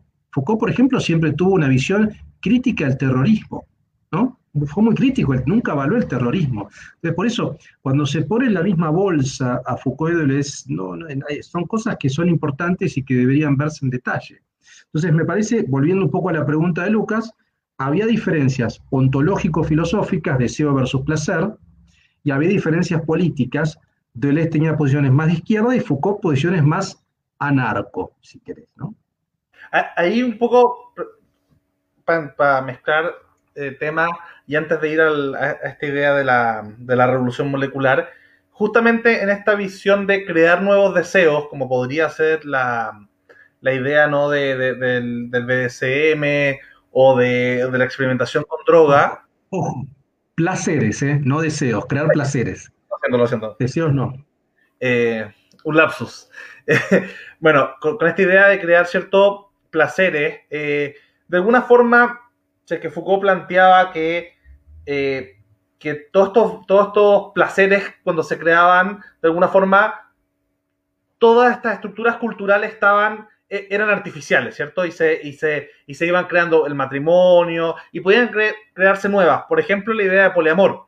Sé que justamente tuviste una charla programa con, con Alejandro em, Bon Giovanni, ¿cierto? Que, que, es, es, más cercano a, a este liberalismo de centro derecha o, o más vargallosiano, si se quiere. Em, y de alguna forma funcionó como puente a todos estos temas culturales. Hay, hay otra eh, divulgadoras como Gloria Álvarez que, que diferencia del mundo del Age o Kaiser, no son tan culturalmente conservadores, sino que al revés, eh, tocan todo este tema del poliamor, tocan todo este tema de, la experimentación con droga, y ahí preguntarte un poco si, de alguna forma se puede hacer una genealogía de toda esta idea. Yo hay también un concepto que, mm, eh, que había pensado hace un tiempo que era como de esta demografía o genealogía del liberalismo previo a, Locke. Eh, si uno va más atrás, ¿cierto? Si uno, especialmente si pesca la, raíz de Stuart Mill hacia atrás con los con lo hedonista y lo epicurio, se puede llegar al mundo griego eh, con, un liberalismo cultural. O sea, ya el hedonismo eh, o el epicurianismo podrían ser una forma de proto-liberalismo cultural, si se quiere, y de alguna forma rastrearse hasta, hasta esta idea de, Foucault. Em, ¿Se podría ahí hablar de, una línea entre, estas visiones? Eh, y también si es, que, es que el poliamor sería una forma también de nueva construcción de nuevos, placeres o de nuevas relaciones de poderes entre este liberalismo cultural o este mundo del siglo XXI que estamos viviendo? Sabes que hace, poco estaba precisamente eh, viendo algunos textos de Foucault, algunos papeles, algunos artículos. Hay una entrevista, que no me acuerdo el año, creo que es en la década del 70, mediados de los 70, donde le preguntan a Foucault, creo que fue en Japón, en un viaje que hizo a Japón, si él estaba a favor de la poligamia, no sobre el poliamor, pero sobre la poligamia. Y Foucault, Foucault también siempre jugaba, hablaba con muchas butats, digo, hacía muchos chistes, era muy irónico, digamos. Y en un momento Foucault dice, bueno, me parece que más que hablar de la monogamia y la poligamia, lo que yo diría es que lo que tenemos que analizar es si todos los vínculos sexuales o los vínculos sexoafectivos tienen que ser en términos de gamia. ¿Por qué hablamos de poligamia, de, monogamia, etcétera? Eso es hablar de las relaciones en términos normativos, si vos querés, ¿no? O sea, hay una visión normativa. Vos, te, vos estás vinculado con una persona o con varias personas, ¿no? Hay como una norma, porque uno podría decir que, a ver, aunque uno practique el poliamor, hay una norma tras del poliamor, que es, bueno, es el vínculo con diversas personas o con diversas parejas, etc. Y a veces es muy taxativo, digo, hay ciertas cosas que son muy claras, ¿no? Entonces, me parece que ahí en el fondo de lo que plantea Foucault es esta idea de que si las relaciones sexoafectivas o amorosas o incluso amistosas, digamos, tienen que ser solamente en términos normativos. Por ahí las podemos pensar en términos hedonistas o en términos de placeres. ¿Por qué pensamos antes la norma que estaría trabajando como sustrato de la relación y no el placer de la relación? ¿no? Y ahí retomo también un poco el tema de la política de la identidad, digamos.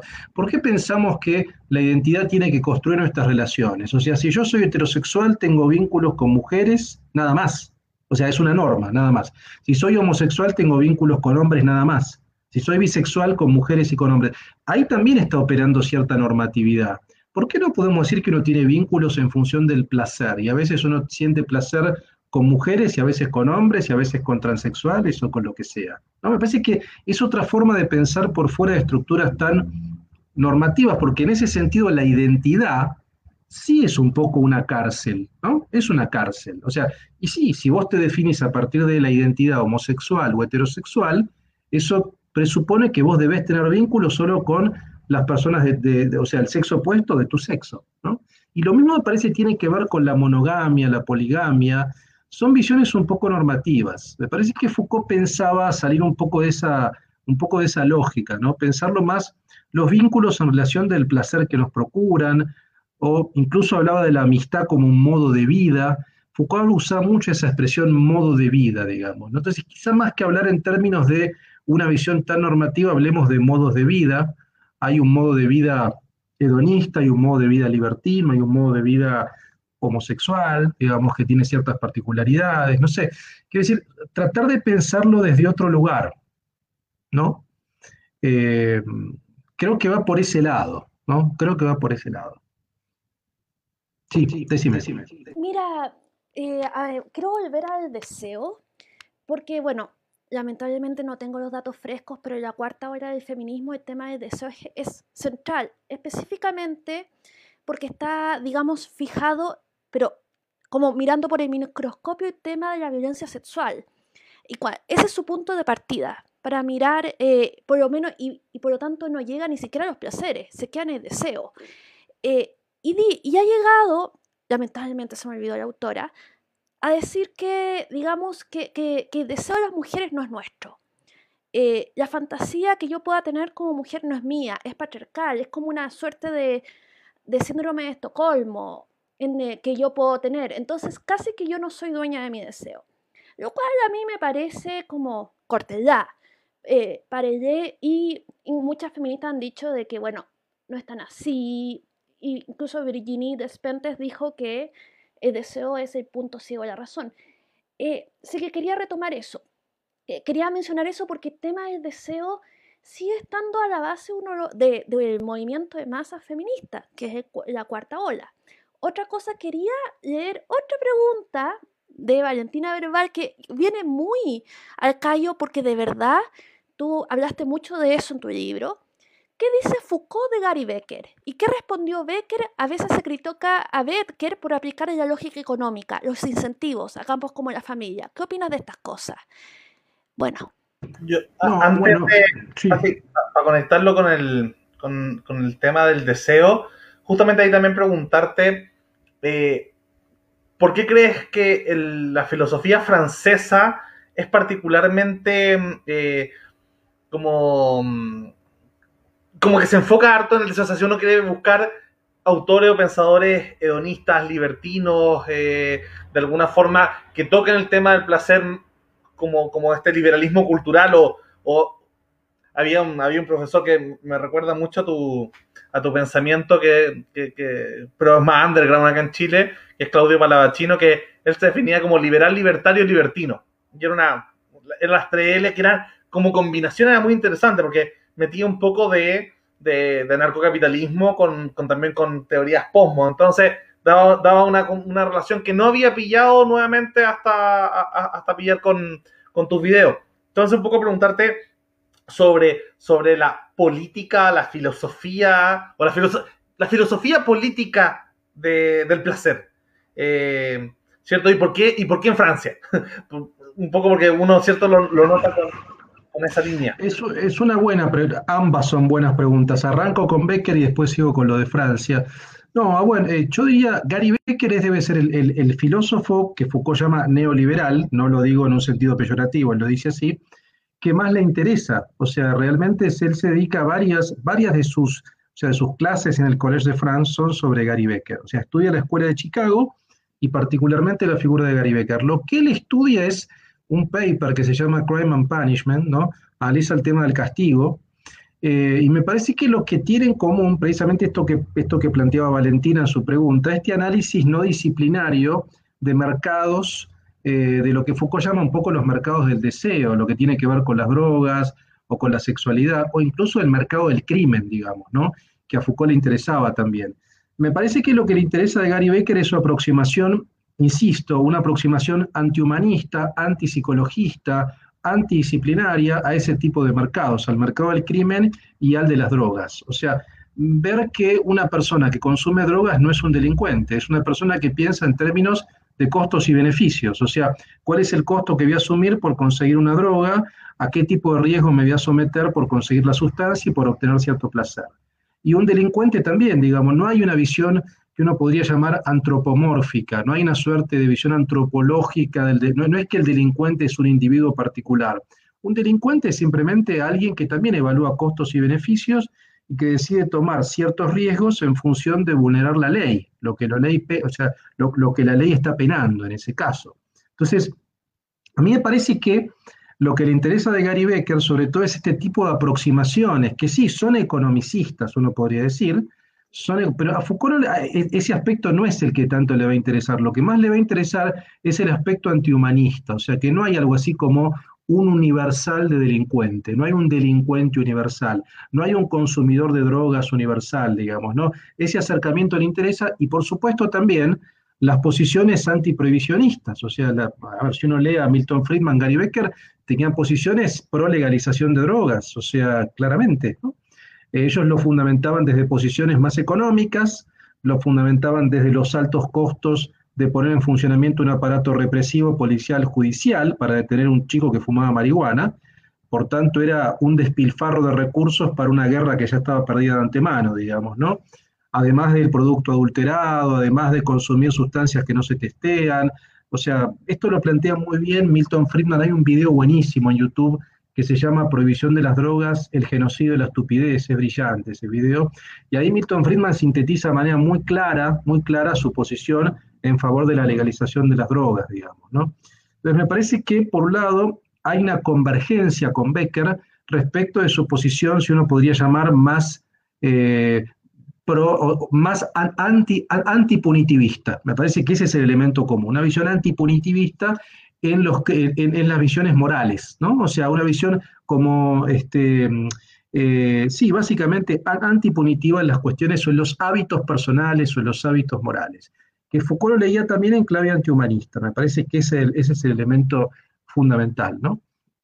Este, otros temas también, pero sugiero que lean mi libro porque ahí yo tengo todo un capítulo donde trabajo el tema de Gary Becker y Foucault, eh, con más detalle, pero básicamente creo que el elemento antipunitivo y antihumanista es, es la convergencia. Respecto de lo que Lucas planteaba de Francia, es muy buena la pregunta y yo me la he hecho también, digamos, yo me dedico a filosofía francesa, la verdad que yo estoy especializado en filosofía francesa contemporánea particularmente, en lo que es siglo XX, digamos, y específicamente la segunda mitad del siglo XX. Y la verdad es que si uno hace una historia de la filosofía francesa del siglo XX, yo te diría que hay claramente, eh, sobre todo en la segunda mitad del siglo XX, el elemento común es el cuerpo, es una filosofía del cuerpo. Entonces ahí aparece el tema del deseo, aparece el tema de la sexualidad, del placer. Indudablemente este, eso es un invariante. Si vos querés hacer una genealogía un poco más lejana, bueno, en la tradición francesa están por supuesto los libertinos, Cyrano de Bergerac, el Marqués de Sade, eh, Saint-Ebremont. Es decir, hay una cantidad de pensadores donde la sexualidad siempre ha ocupado un rol central. La cultura francesa me parece a mí que es una cultura que siempre ha tenido eh, eh, como en el cuerpo un objeto de reflexión central, ¿no?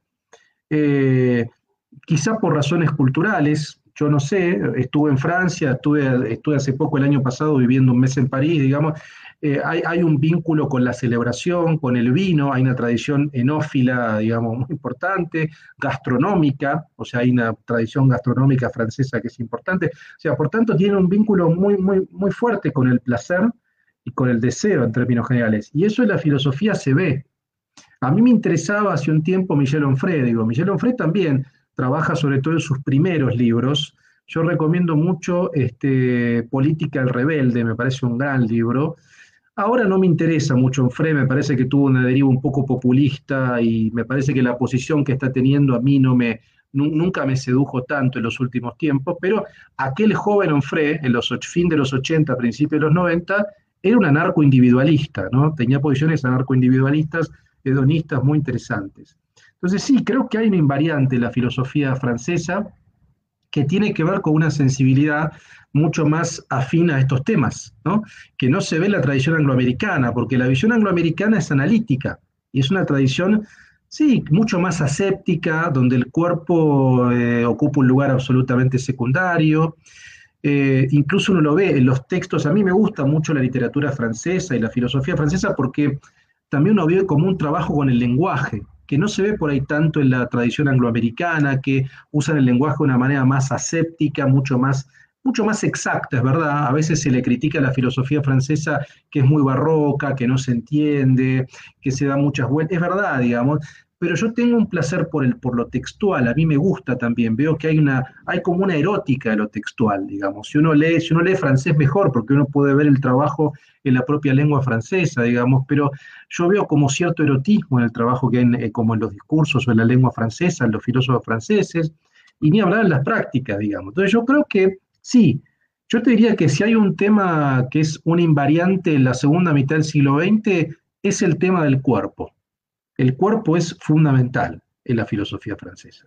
Que de alguna manera también me acordaba con lo que decía Beatriz recién con respecto al, placer y el feminismo.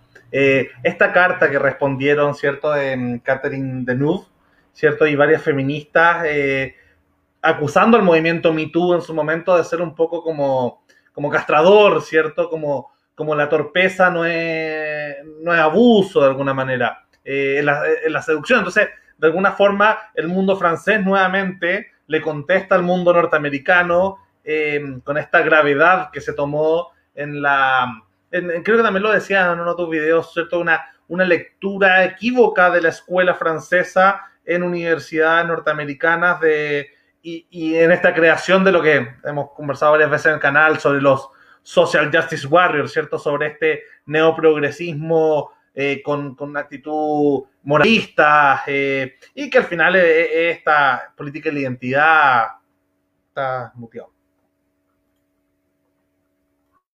un poquito, si puedo. Este, ahí, ahí, estoy, ahí estoy. Sobre ese punto que mencionás, Lucas, me interesa mucho porque hay un equívoco ahí, ¿no? O sea, a veces cuando hablan de política identitaria y van a Foucault, a Deleuze, a Derrida, es como vos bien decís, si yo grabé un video, me parece que el problema, y quiero escribir algo también, estoy trabajando un artículo sobre eso, me parece que el germen de la corrección política, que sí que está vinculado con una visión victimista, identitaria, pero esa, esa construcción victimista identitaria, digamos, no es francesa. O sea, es norteamericana y tiene que ver sobre todo con un fundamento puritano y moralista, me parece. Entonces yo creo que ese malentendido viene de la recepción norteamericana, de los campus norteamericanos que se hizo de la filosofía francesa. Yo creo que yo no coincido con esa recepción. Yo soy francés francés. A mí me gusta la filosofía francesa sin la recepción norteamericana, porque me parece que en la recepción norteamericana hay un sesgo que obviamente tiene que ver con la cultura estadounidense y particularmente con los campus progresistas estadounidenses que tendieron a recibir esos filósofos en clave demasiado identitaria y constituyeron a partir de una visión muy moralista y muy puritana de eso. Entonces me parece que si hay que criticar a alguien es a la recepción norteamericana, no a Foucault. Foucault si algo no era, era puritano, ni en su vida ni en sus postulados, digamos, no tenía nada que ver con esa visión. Y por otra parte, eh, lo que vos decís es muy cierto. Me parece que el feminismo francés, por ejemplo, se diferencia mucho del feminismo anglosajón. Este, lo que vos mencionabas de esta carta crítica al Me bueno, eso pinta perfecto a la tradición feminista francesa. Hay un libro que leí hace poco, que es de Catherine Hacking, quizá Beatriz lo leyó, que es El Capital Erótico, es buenísimo, quería grabar un video, por ahí, por ahí grabo un video estos días sobre eso, donde Catherine Hacking describía muy bien lo que es el feminismo anglosajón, que ella dice que tiene una raíz puritana y moralista, y que siempre tiende a ver a la mujer en clave de víctima, y no la ve como una mujer deseante, dueña de sus placeres.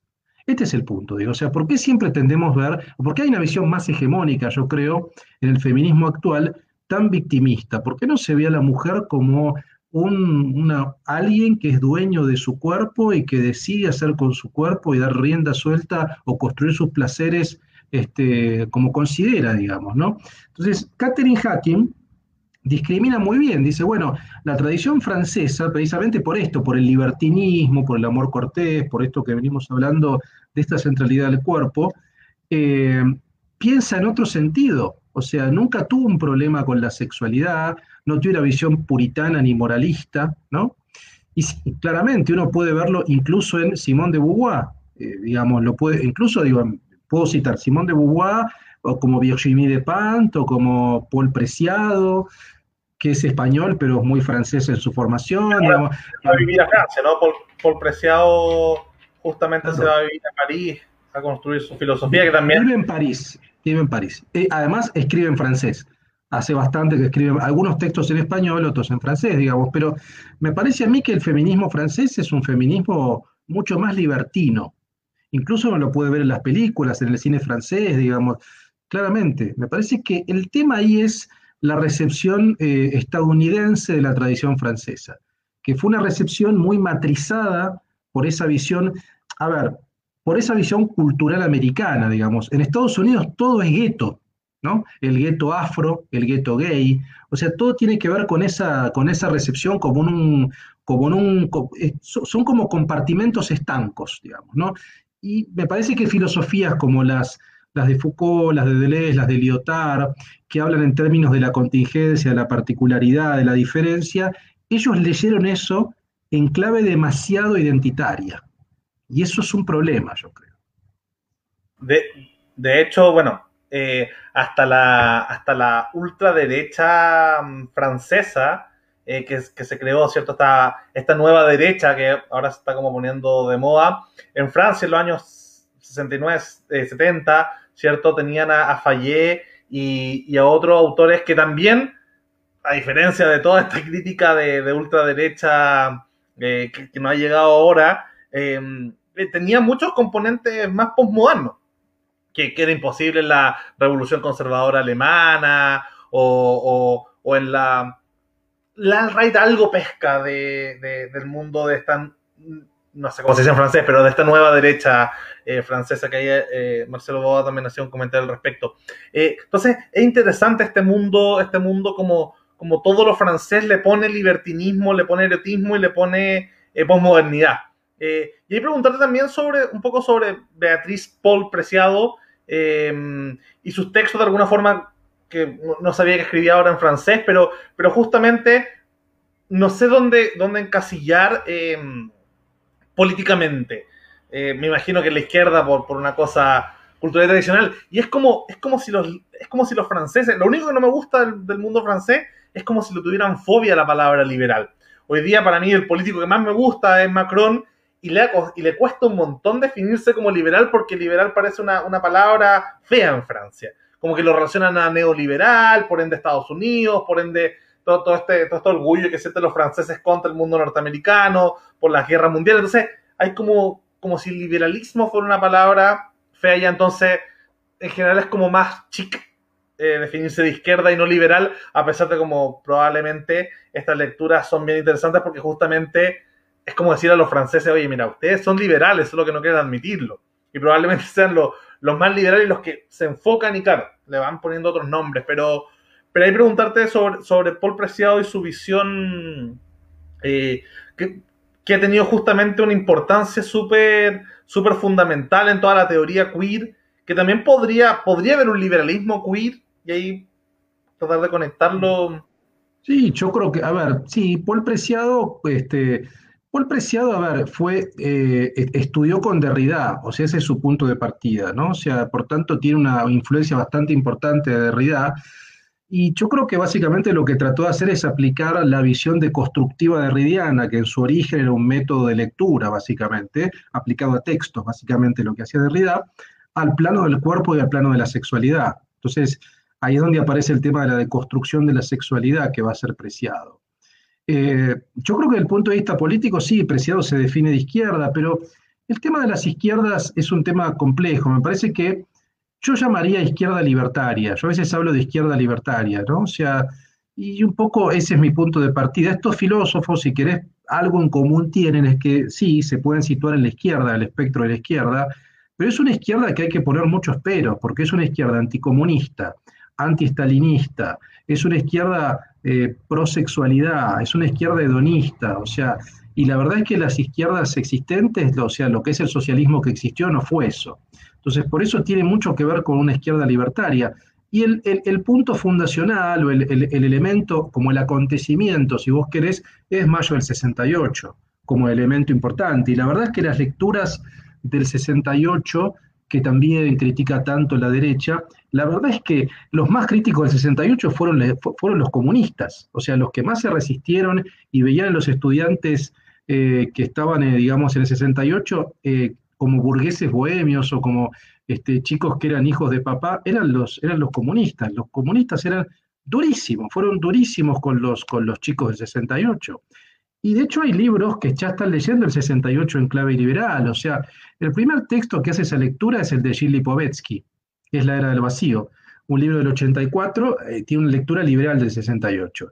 Después hay un texto de Andrei Luxman, que fue un maoísta que estuvo vinculado con Foucault y que terminó con Sarkozy, y que fue uno de los que participó el 68, que también terminó planteando el 68 en clave liberal. El 68 fue un movimiento anárquico, o sea, sí, fue crítico del capitalismo, pero fue muy antiestatista, eso es lo que no se entiende. O sea, la izquierda del 68 era antiestatista. Lo que pedían los estudiantes era salgan de nuestras vidas. O sea, no queremos que el Estado regule nuestras vidas. O sea, también tenemos que pensar, la sociedad de los 60, particularmente la francesa, era muy conservadora. Entonces, pensemos si hay que situarse en aquel momento, digo, el tema de la píldora anticonceptiva, el tema de la minifalda, o sea, eran temas que parecen menores, pero son temas políticos en el fondo, porque tiene que ver con la propiedad de los cuerpos, tiene que ver con la sexualidad, exhibir la sexualidad, exhibir las piernas, digo, no era algo frívolo, era algo político en el fondo también. Entonces, el 68 fue un movimiento anárquico eh, y fue un movimiento muy criticado por izquierda. ¿no? Hay, que, hay que releer el 68 en ese sentido, yo creo. Yo creo que todos tienen, toman algunos elementos de ahí. Volviendo a Preciado, Preciado un poco, yo creo que lo que intenta hacer es un poco eso, como una relectura de ciertas proclamas o de ciertas búsquedas del 68 a partir ya de fin de los 90, principio de 2000, cuando empieza a trabajar, ¿no? Yo recomiendo, el, libro más interesante para mí es Testo Yonki, donde Preciado narra su proceso de administración de testosterona. Es un texto en parte teórico, en parte biográfico, un poco va narrando lo que hoy sucedió, digo, su proceso de transformación, su transición de mujer a hombre. Eh, pero es muy interesante y es un texto que yo he leído, ahora hay un, hay un paper que voy a publicar en un, en un libro dentro de poco, donde hago también una lectura liberal progresista de Preciado. O sea, la verdad es que Preciado, en su primer libro, que es el Manifiesto Contrasexual, sostiene posiciones que son afines al liberalismo. O sea, en su posición pro legalización del trabajo sexual, habla en términos de contrato. O sea, prácticamente hay párrafos de Preciado que uno podría sostener desde un punto de vista liberal. Ahora, es un liberalismo, como vos decías, Lucas, involuntario, porque ellos no se asumen liberales y critican el liberalismo. Hay un liberalismo involuntario incluso en Deleuze, también creo, digamos. Pero me parece que sí, me parece que ahí hay elementos, probablemente haya elementos de prejuicio, probablemente haya elementos más emocionales que racionales que terminan jugando, claramente, y sobre todo es una lectura del liberalismo económico, porque la verdad que desde el punto de vista del liberalismo político, la tradición francesa, todos se dicen republicanos, todos, desde la izquierda a la derecha, todos. ¿eh? Si vos agarras desde Mélenchon hasta este, François Fillon, hasta, hasta el golismo, hasta Le Pen, hasta Le Pen, todos, si algo van a reivindicar, si hay una identidad política francesa es la república, son todos republicanos.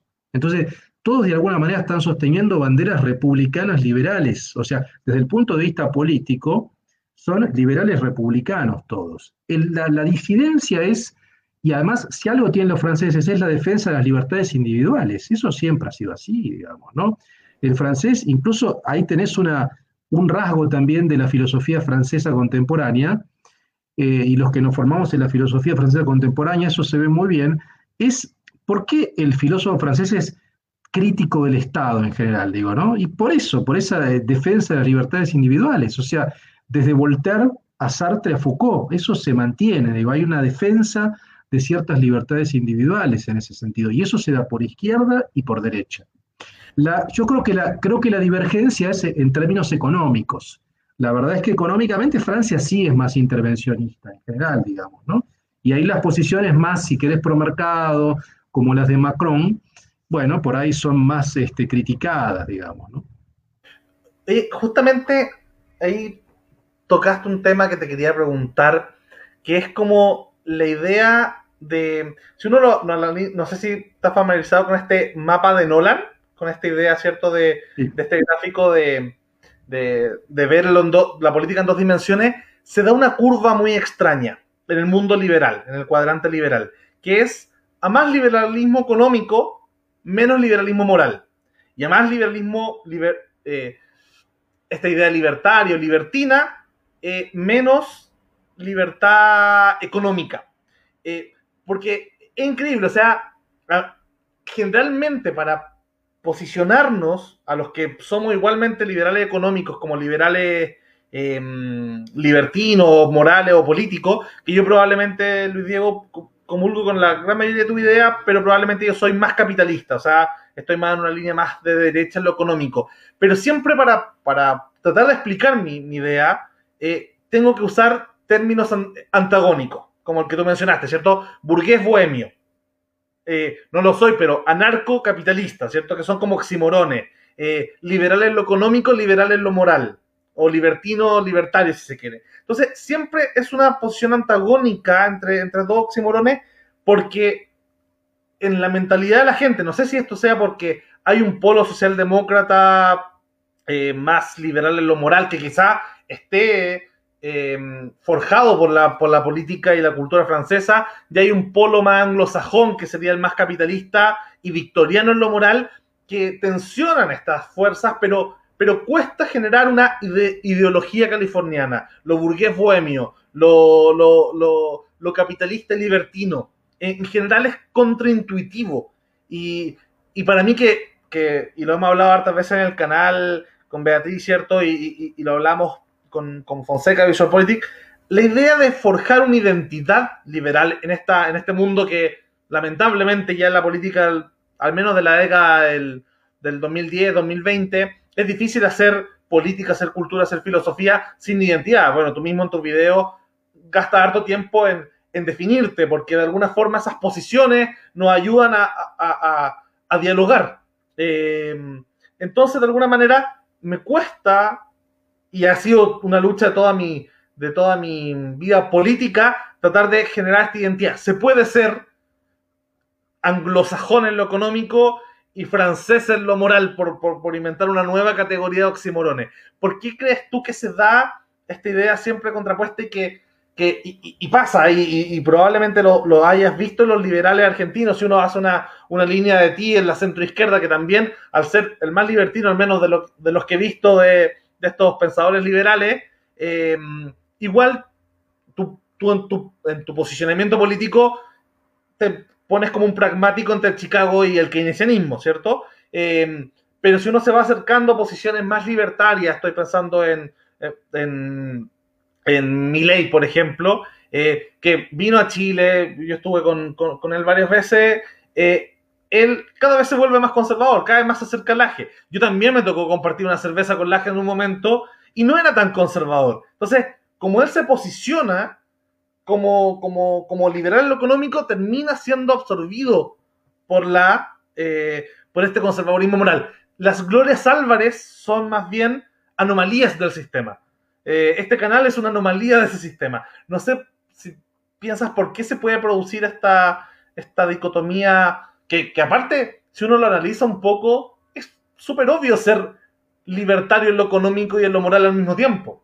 Eh, sí, pero el mundo fue Sí, e, e, es, muy lógico, o sea, lo, que vos planteás es lógico, digamos. Para, a mí me parece que hay razones, probablemente haya razones tácticas, políticas también, o sea, quizá, no sé, mi ley ahora va a ser candidato, o sea, y me parece que también por un tema electoral, digamos, él sabe que su electorado al estar más a la derecha también es más conservador en lo moral y tiene que radicalizar su discurso, tiene un discurso muy antiabortista, digamos, por ejemplo, ahora que en la Argentina tuvimos el tema del debate por, por digamos, por este tema de la interrupción del embarazo, bueno, la verdad que mi ley yo estoy a favor, digo, yo estoy contento con que esté legalizado el aborto en la Argentina, me parece que está, está bien, digo, este, básicamente por una razón elemental, que yo creo que una mujer no, es una delincuente por hacer eso, no, es una criminal, que no se puede colocar una criminalización en eso, digamos. Tampoco creo que haya que celebrarlo, ni tengo una posición identitaria en ese sentido, no estoy, estoy, tengo bastante repulsión con la idea de los panuelos, digo, de verde, celeste como una identidad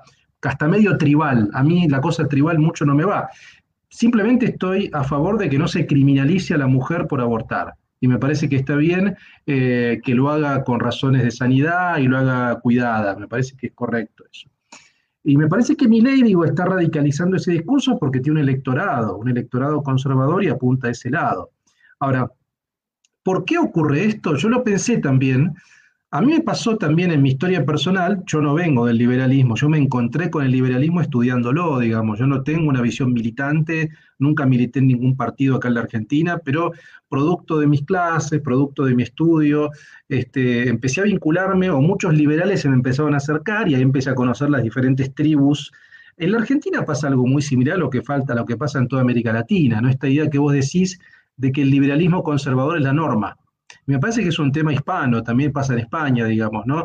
O sea, esta idea de que el liberalismo en lo económico es conservado en lo moral, ¿no? Es lo primero que yo me topé y me sorprendió. Y la verdad, nada, yo antes venía votando, tenía una visión más socialdemócrata, era más de centro-izquierda, quizá con el tiempo hoy me situé entre el centro y la centro-izquierda, tengo posiciones más de centro, estoy más abierto a absorber otras ideas, pero nunca voy a ser de derecha. No me siento una persona de derecha, no me siento afín a la derecha, no soy conservador en nada.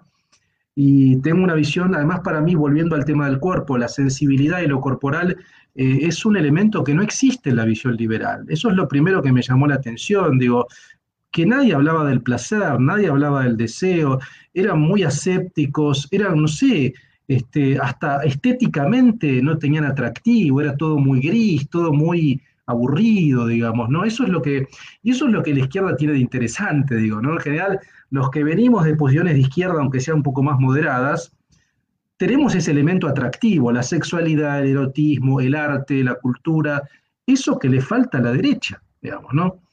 Bueno, obviamente yo nunca fui comunista, no, siempre fui una, una, persona de izquierda moderada, que quizá con el tiempo se volvió más liberal producto del estudio, digamos, ¿no?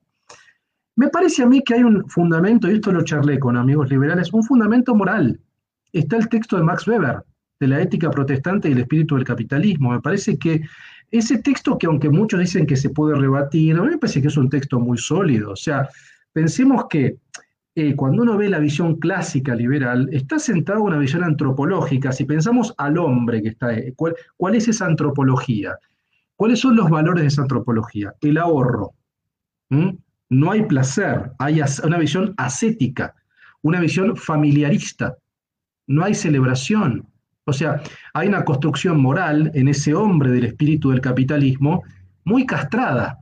O sea, el vínculo es con la familia, reproductivo, el valor es el ahorro, por tanto, todo lo que se ve como producto de la celebración, todo lo que no es productivo, la fiesta, la sexualidad, el erotismo, no tiene sentido, ¿no? Me parece que ese elemento está muy presente en, la visión clásica liberal, ¿no? Me parece que ese es, el, punto, por eso es tan difícil salir de ahí. O sea, si todas tus acciones tienen que ser productivas, ¿Qué pasa con las acciones no productivas? El arte no es productivo necesariamente, el erotismo no es productivo, la celebración, la fiesta no es productiva.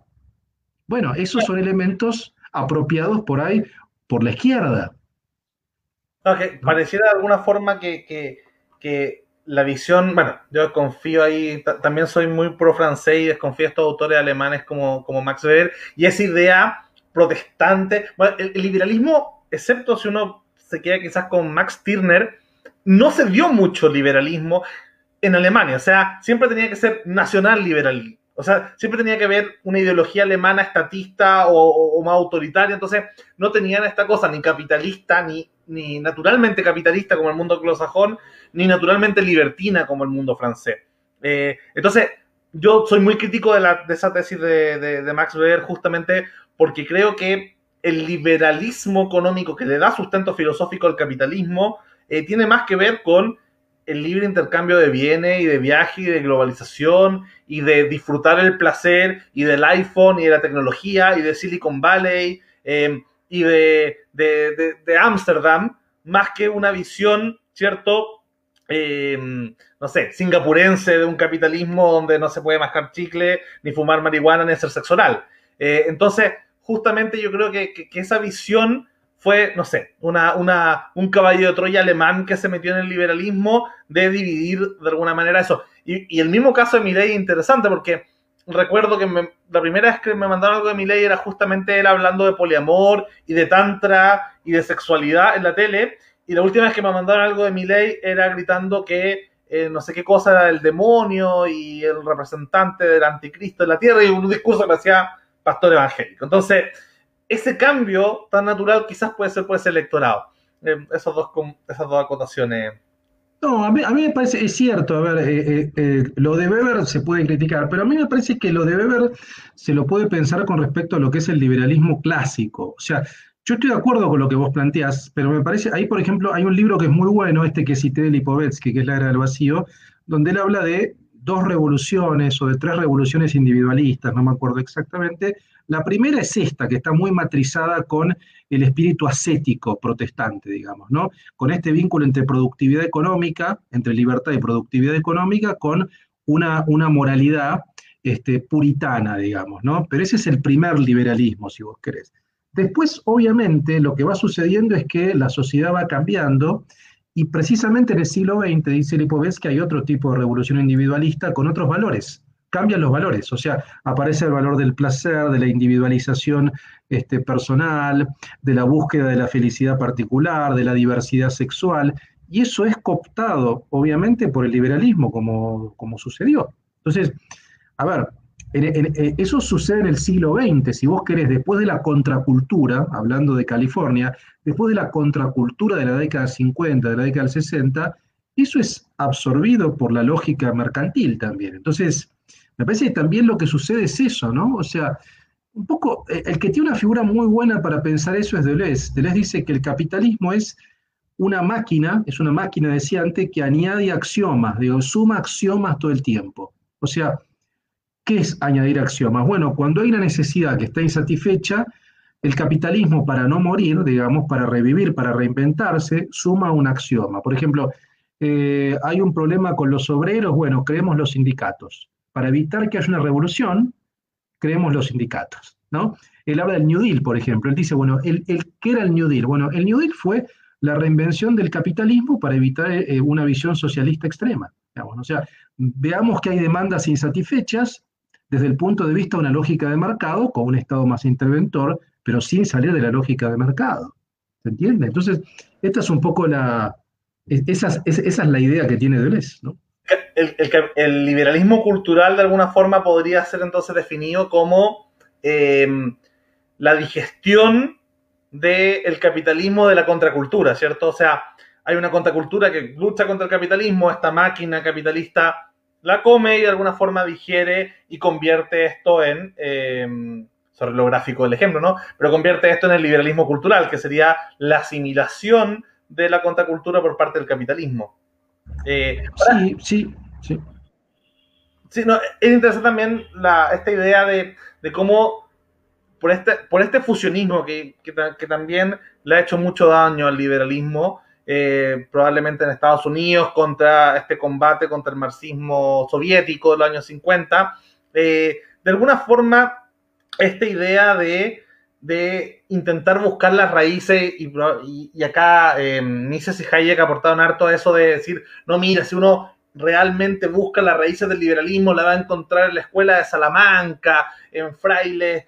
Y yo creo que ese es un, básicamente un invento propagandístico eh, del, del, fusionismo para tratar de justificar, eh, ¿cierto?, al votante republicano conservador evangélico con los financistas, liberales, capitalistas, de alguna forma anexarlos, pero, pero yo que me gusta un poco más atrás de esa, de esa, de esa visión, encuentro a los padres del liberalismo en el humanismo renacentista, lo encuentro en lo, en lo, en lo, en lo hedonista, en lo, en lo mm, eh, epicurio, incluso en el mundo presocrático uno va encontrando ciertos rasgos del liberalismo que ponérselo a, a, cierto, a, esto, a, esto, a la escuela de Salamanca me parece más bien una argucia de marketing. No sé, no sé qué opinas.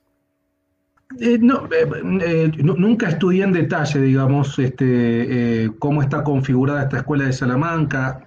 Algo he leído, pero muy por arriba, así que tanto no puedo decir sobre eso. Pero sí, a mí me parece que sí. Este, yo creo que un tema que es un tema interesante, digamos, en función de lo que he visto y que son temas que hablamos, es la crítica a la política de la identidad. Yo estoy de acuerdo, en que, en que la visión tan identitarista no, es, es muy tribal, ¿no? Vuelvo al tema de lo tribal lo que pasa es que, por ejemplo, estos grupos alt-right, que son críticos de las políticas identitarias, me parece a mí que por un lado ellos caen también en la política identitaria, porque todo el tiempo están diciendo, yo soy paleoconservador, yo soy alt-right, yo soy neoconservador. Están buscando la etiqueta todo el tiempo para definir su identidad y también son muy tribales. Y por otra parte, que su visión es, una visión restauradora. O sea, yo estoy de acuerdo en criticar la política identitaria, pero no estoy de acuerdo en restaurar valores conservadores. O sea, ellos critican esto, critican lo que llaman un poco como la deconstrucción de la realidad o lo que es el marxismo cultural, esto que vos me decías, pero lo critican para restaurar Dios, patria, propiedad, familia, o sea, valores, valores, este, qué sé yo, que me parecen tremendamente conservadores para reivindicar este, que la Iglesia Católica es un, es un espacio central. Yo no creo que sea así, digamos, ¿no? O sea, yo coincido en la visión crítica, pero no quiero restaurar esos valores. Entonces, yo lo veo como una revolución restauradora, ¿no? Lo que, lo que buscan hacer estos al, estos right es una restauración, digamos, ¿no? Y además, insisto, el elemento tribal lo tienen muy presente. Entonces, son tan tribales y tan dogmáticos como grupos de izquierda también, ¿no? para ir cerrando, no sé si te queda Beatriz una pregunta y em, también, bueno, había una del público que mm, me parece también anecdótico ahí porque tengo entendido que Foucault apoyó en algún momento la revolución iraní, me imagino que también uno puede apoyar, no sé, la primera árabe y no saber cuáles son las consecuencias. No sé si, si conoce alguna anécdota al respecto y, yo estoy bien. Sí. Sí, ese tema también es un tema que siempre sacan para criticar a Foucault. Es cierto, en el año 78, 79, Foucault fue a Irán para cubrir un poco, digamos, aquella, revolución islámica de Khomeini y escribió algunos textos para el Corriere de la Sera, para, el, diario italiano. Eh, no sé si en tono elogioso, pero veía una novedad, veía lo que él llamaba como una espiritualidad política, digamos, ¿no? En ese islamismo político. Yo no sé si hay que verlo como un elogio, pero sí era una novedad. A Foucault siempre le interesaba lo nuevo, así como estudió lo que era la visión liberal, así como en el mismo año, el año 79, escribía o digamos hablaba sobre Gary Becker y hablaba sobre Gary Becker en tono bastante como elogioso en un punto. En el mismo año hablaba de Khomeini como una novedad. Entonces era una novedad, por supuesto que este, no es que fue un aval, ¿no? Eh, así que hay que verlo como un texto, yo, yo lo veo como un texto coyuntural, digamos, de Foucault. Es un momento coyuntural, pero que yo no lo vería como un apoyo directo, ¿no? Esto no quiere decir, digo, que yo avale, yo no avalo de ninguna manera a la revolución islámica, pero también hay que entender que el Shah de Irán era muy criticado en aquel momento y se veía Khomeini como una novedad. Después no se supo que Khomeini iba a ser terrorífico, digamos, ¿no? Pero se veía que Khomeini podía ser como una salida a, digamos, al Shah de Irán. ¿no? Tenía una, última pregunta que, que, le había hecho, pero, pero nos desviamos con el, con el tema del placer, que era probablemente más interesante, que tenía que ver con la idea de la mm, revolución molecular de, de, Deleuze, ¿cierto?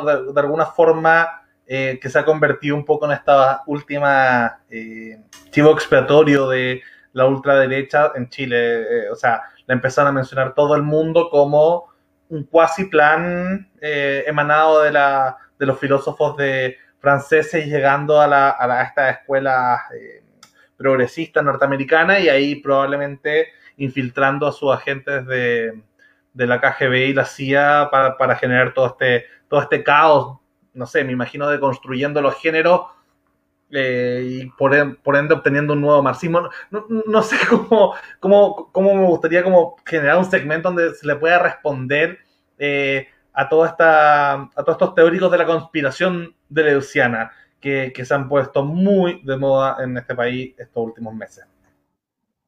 Sí, a mí me parece que hay, hay, un texto que es el texto de Guattari, que tiene como título este, La Revolución Molecular. También hay que verlo, ese texto del 77, y lo que se buscaba básicamente, obviamente era un texto de izquierda, pero era un texto de izquierda también crítico del marxismo, crítico de la visión estalinista, y un poco lo que se plantea ahí está el tema, yo creo que la clave es lo molecular por oposición a lo molar. Deleuze y Guattari hablan de esos dos conceptos.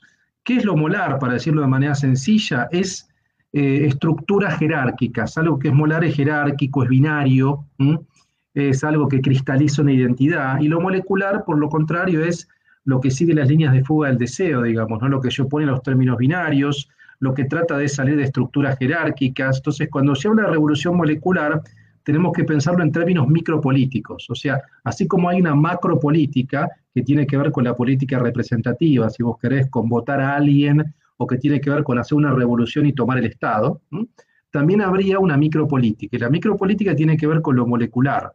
Y lo molecular tiene que ver con la subjetividad un poco con lo que hablamos, digo, con inventar nuevos modos de vida, crear nuevos placeres.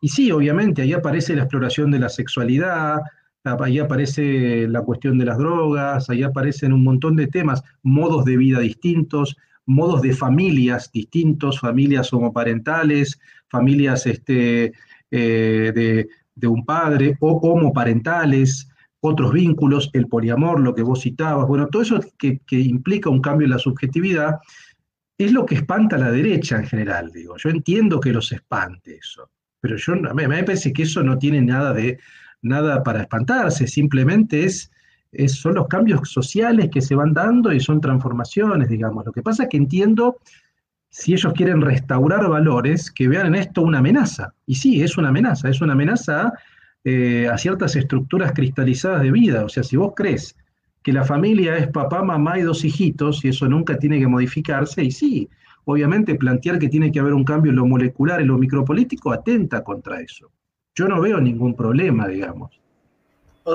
Y, o sea, significaría que, que, esta, mm, que lo molecular de alguna manera, que en, este caso de esta izquierda mm, de, de y Guattari plantearían esta revolución de lo molecular, sería sinónimo, como tú decías, de la micropolítica o lo que mm, Alain de Benoit llamaba, ¿cierto?, metapolítica o Hayek llamaba batalla cultural o Gramsci de alguna forma, ¿cierto?, decía que había que conquistar primero la cultura antes que la política. O sea, estarían todos hablando de, de más o menos lo mismo con respecto a eh, una batalla ideológica o política, pero alterna las instituciones tradicionales de, de partidos, de, de todo lo que le gusta, ¿cierto?, a a, a, Rawls, ¿cierto? A, Dawkins y a todos los teóricos, bueno, a, Marx y a todos los teóricos políticos de alguna manera, ¿no? Sería como, como un debate alterno em, a, esta, a esta institucionalidad típica. Se, podrían comparar todos estos conceptos como, como básicamente lo que podríamos llamar cultura versus política institucional. Sí, yo, creo que son como dos dimensiones. O sea, me parece que la política se puede pensar en dos dimensiones. Una es la dimensión macropolítica, las instituciones, el Estado, eh, digamos el Congreso, o si querés en términos de izquierda, es la revolución tradicional, tomar el Estado para tomar el poder. Esa es la visión macropolítica. La visión micropolítica tiene que ver con, si vos querés, con, la, con los modos de vida, o sea, con, la, con los vínculos sexoafectivos, eh, con las elecciones hasta con la alimentación, eh, con las relaciones amistosas que vos tenés, eh, básicamente eso, con la vida cotidiana, para ponerlo de manera simple, con la vida cotidiana. Y eso no necesariamente tiene que ver con la esfera estatal.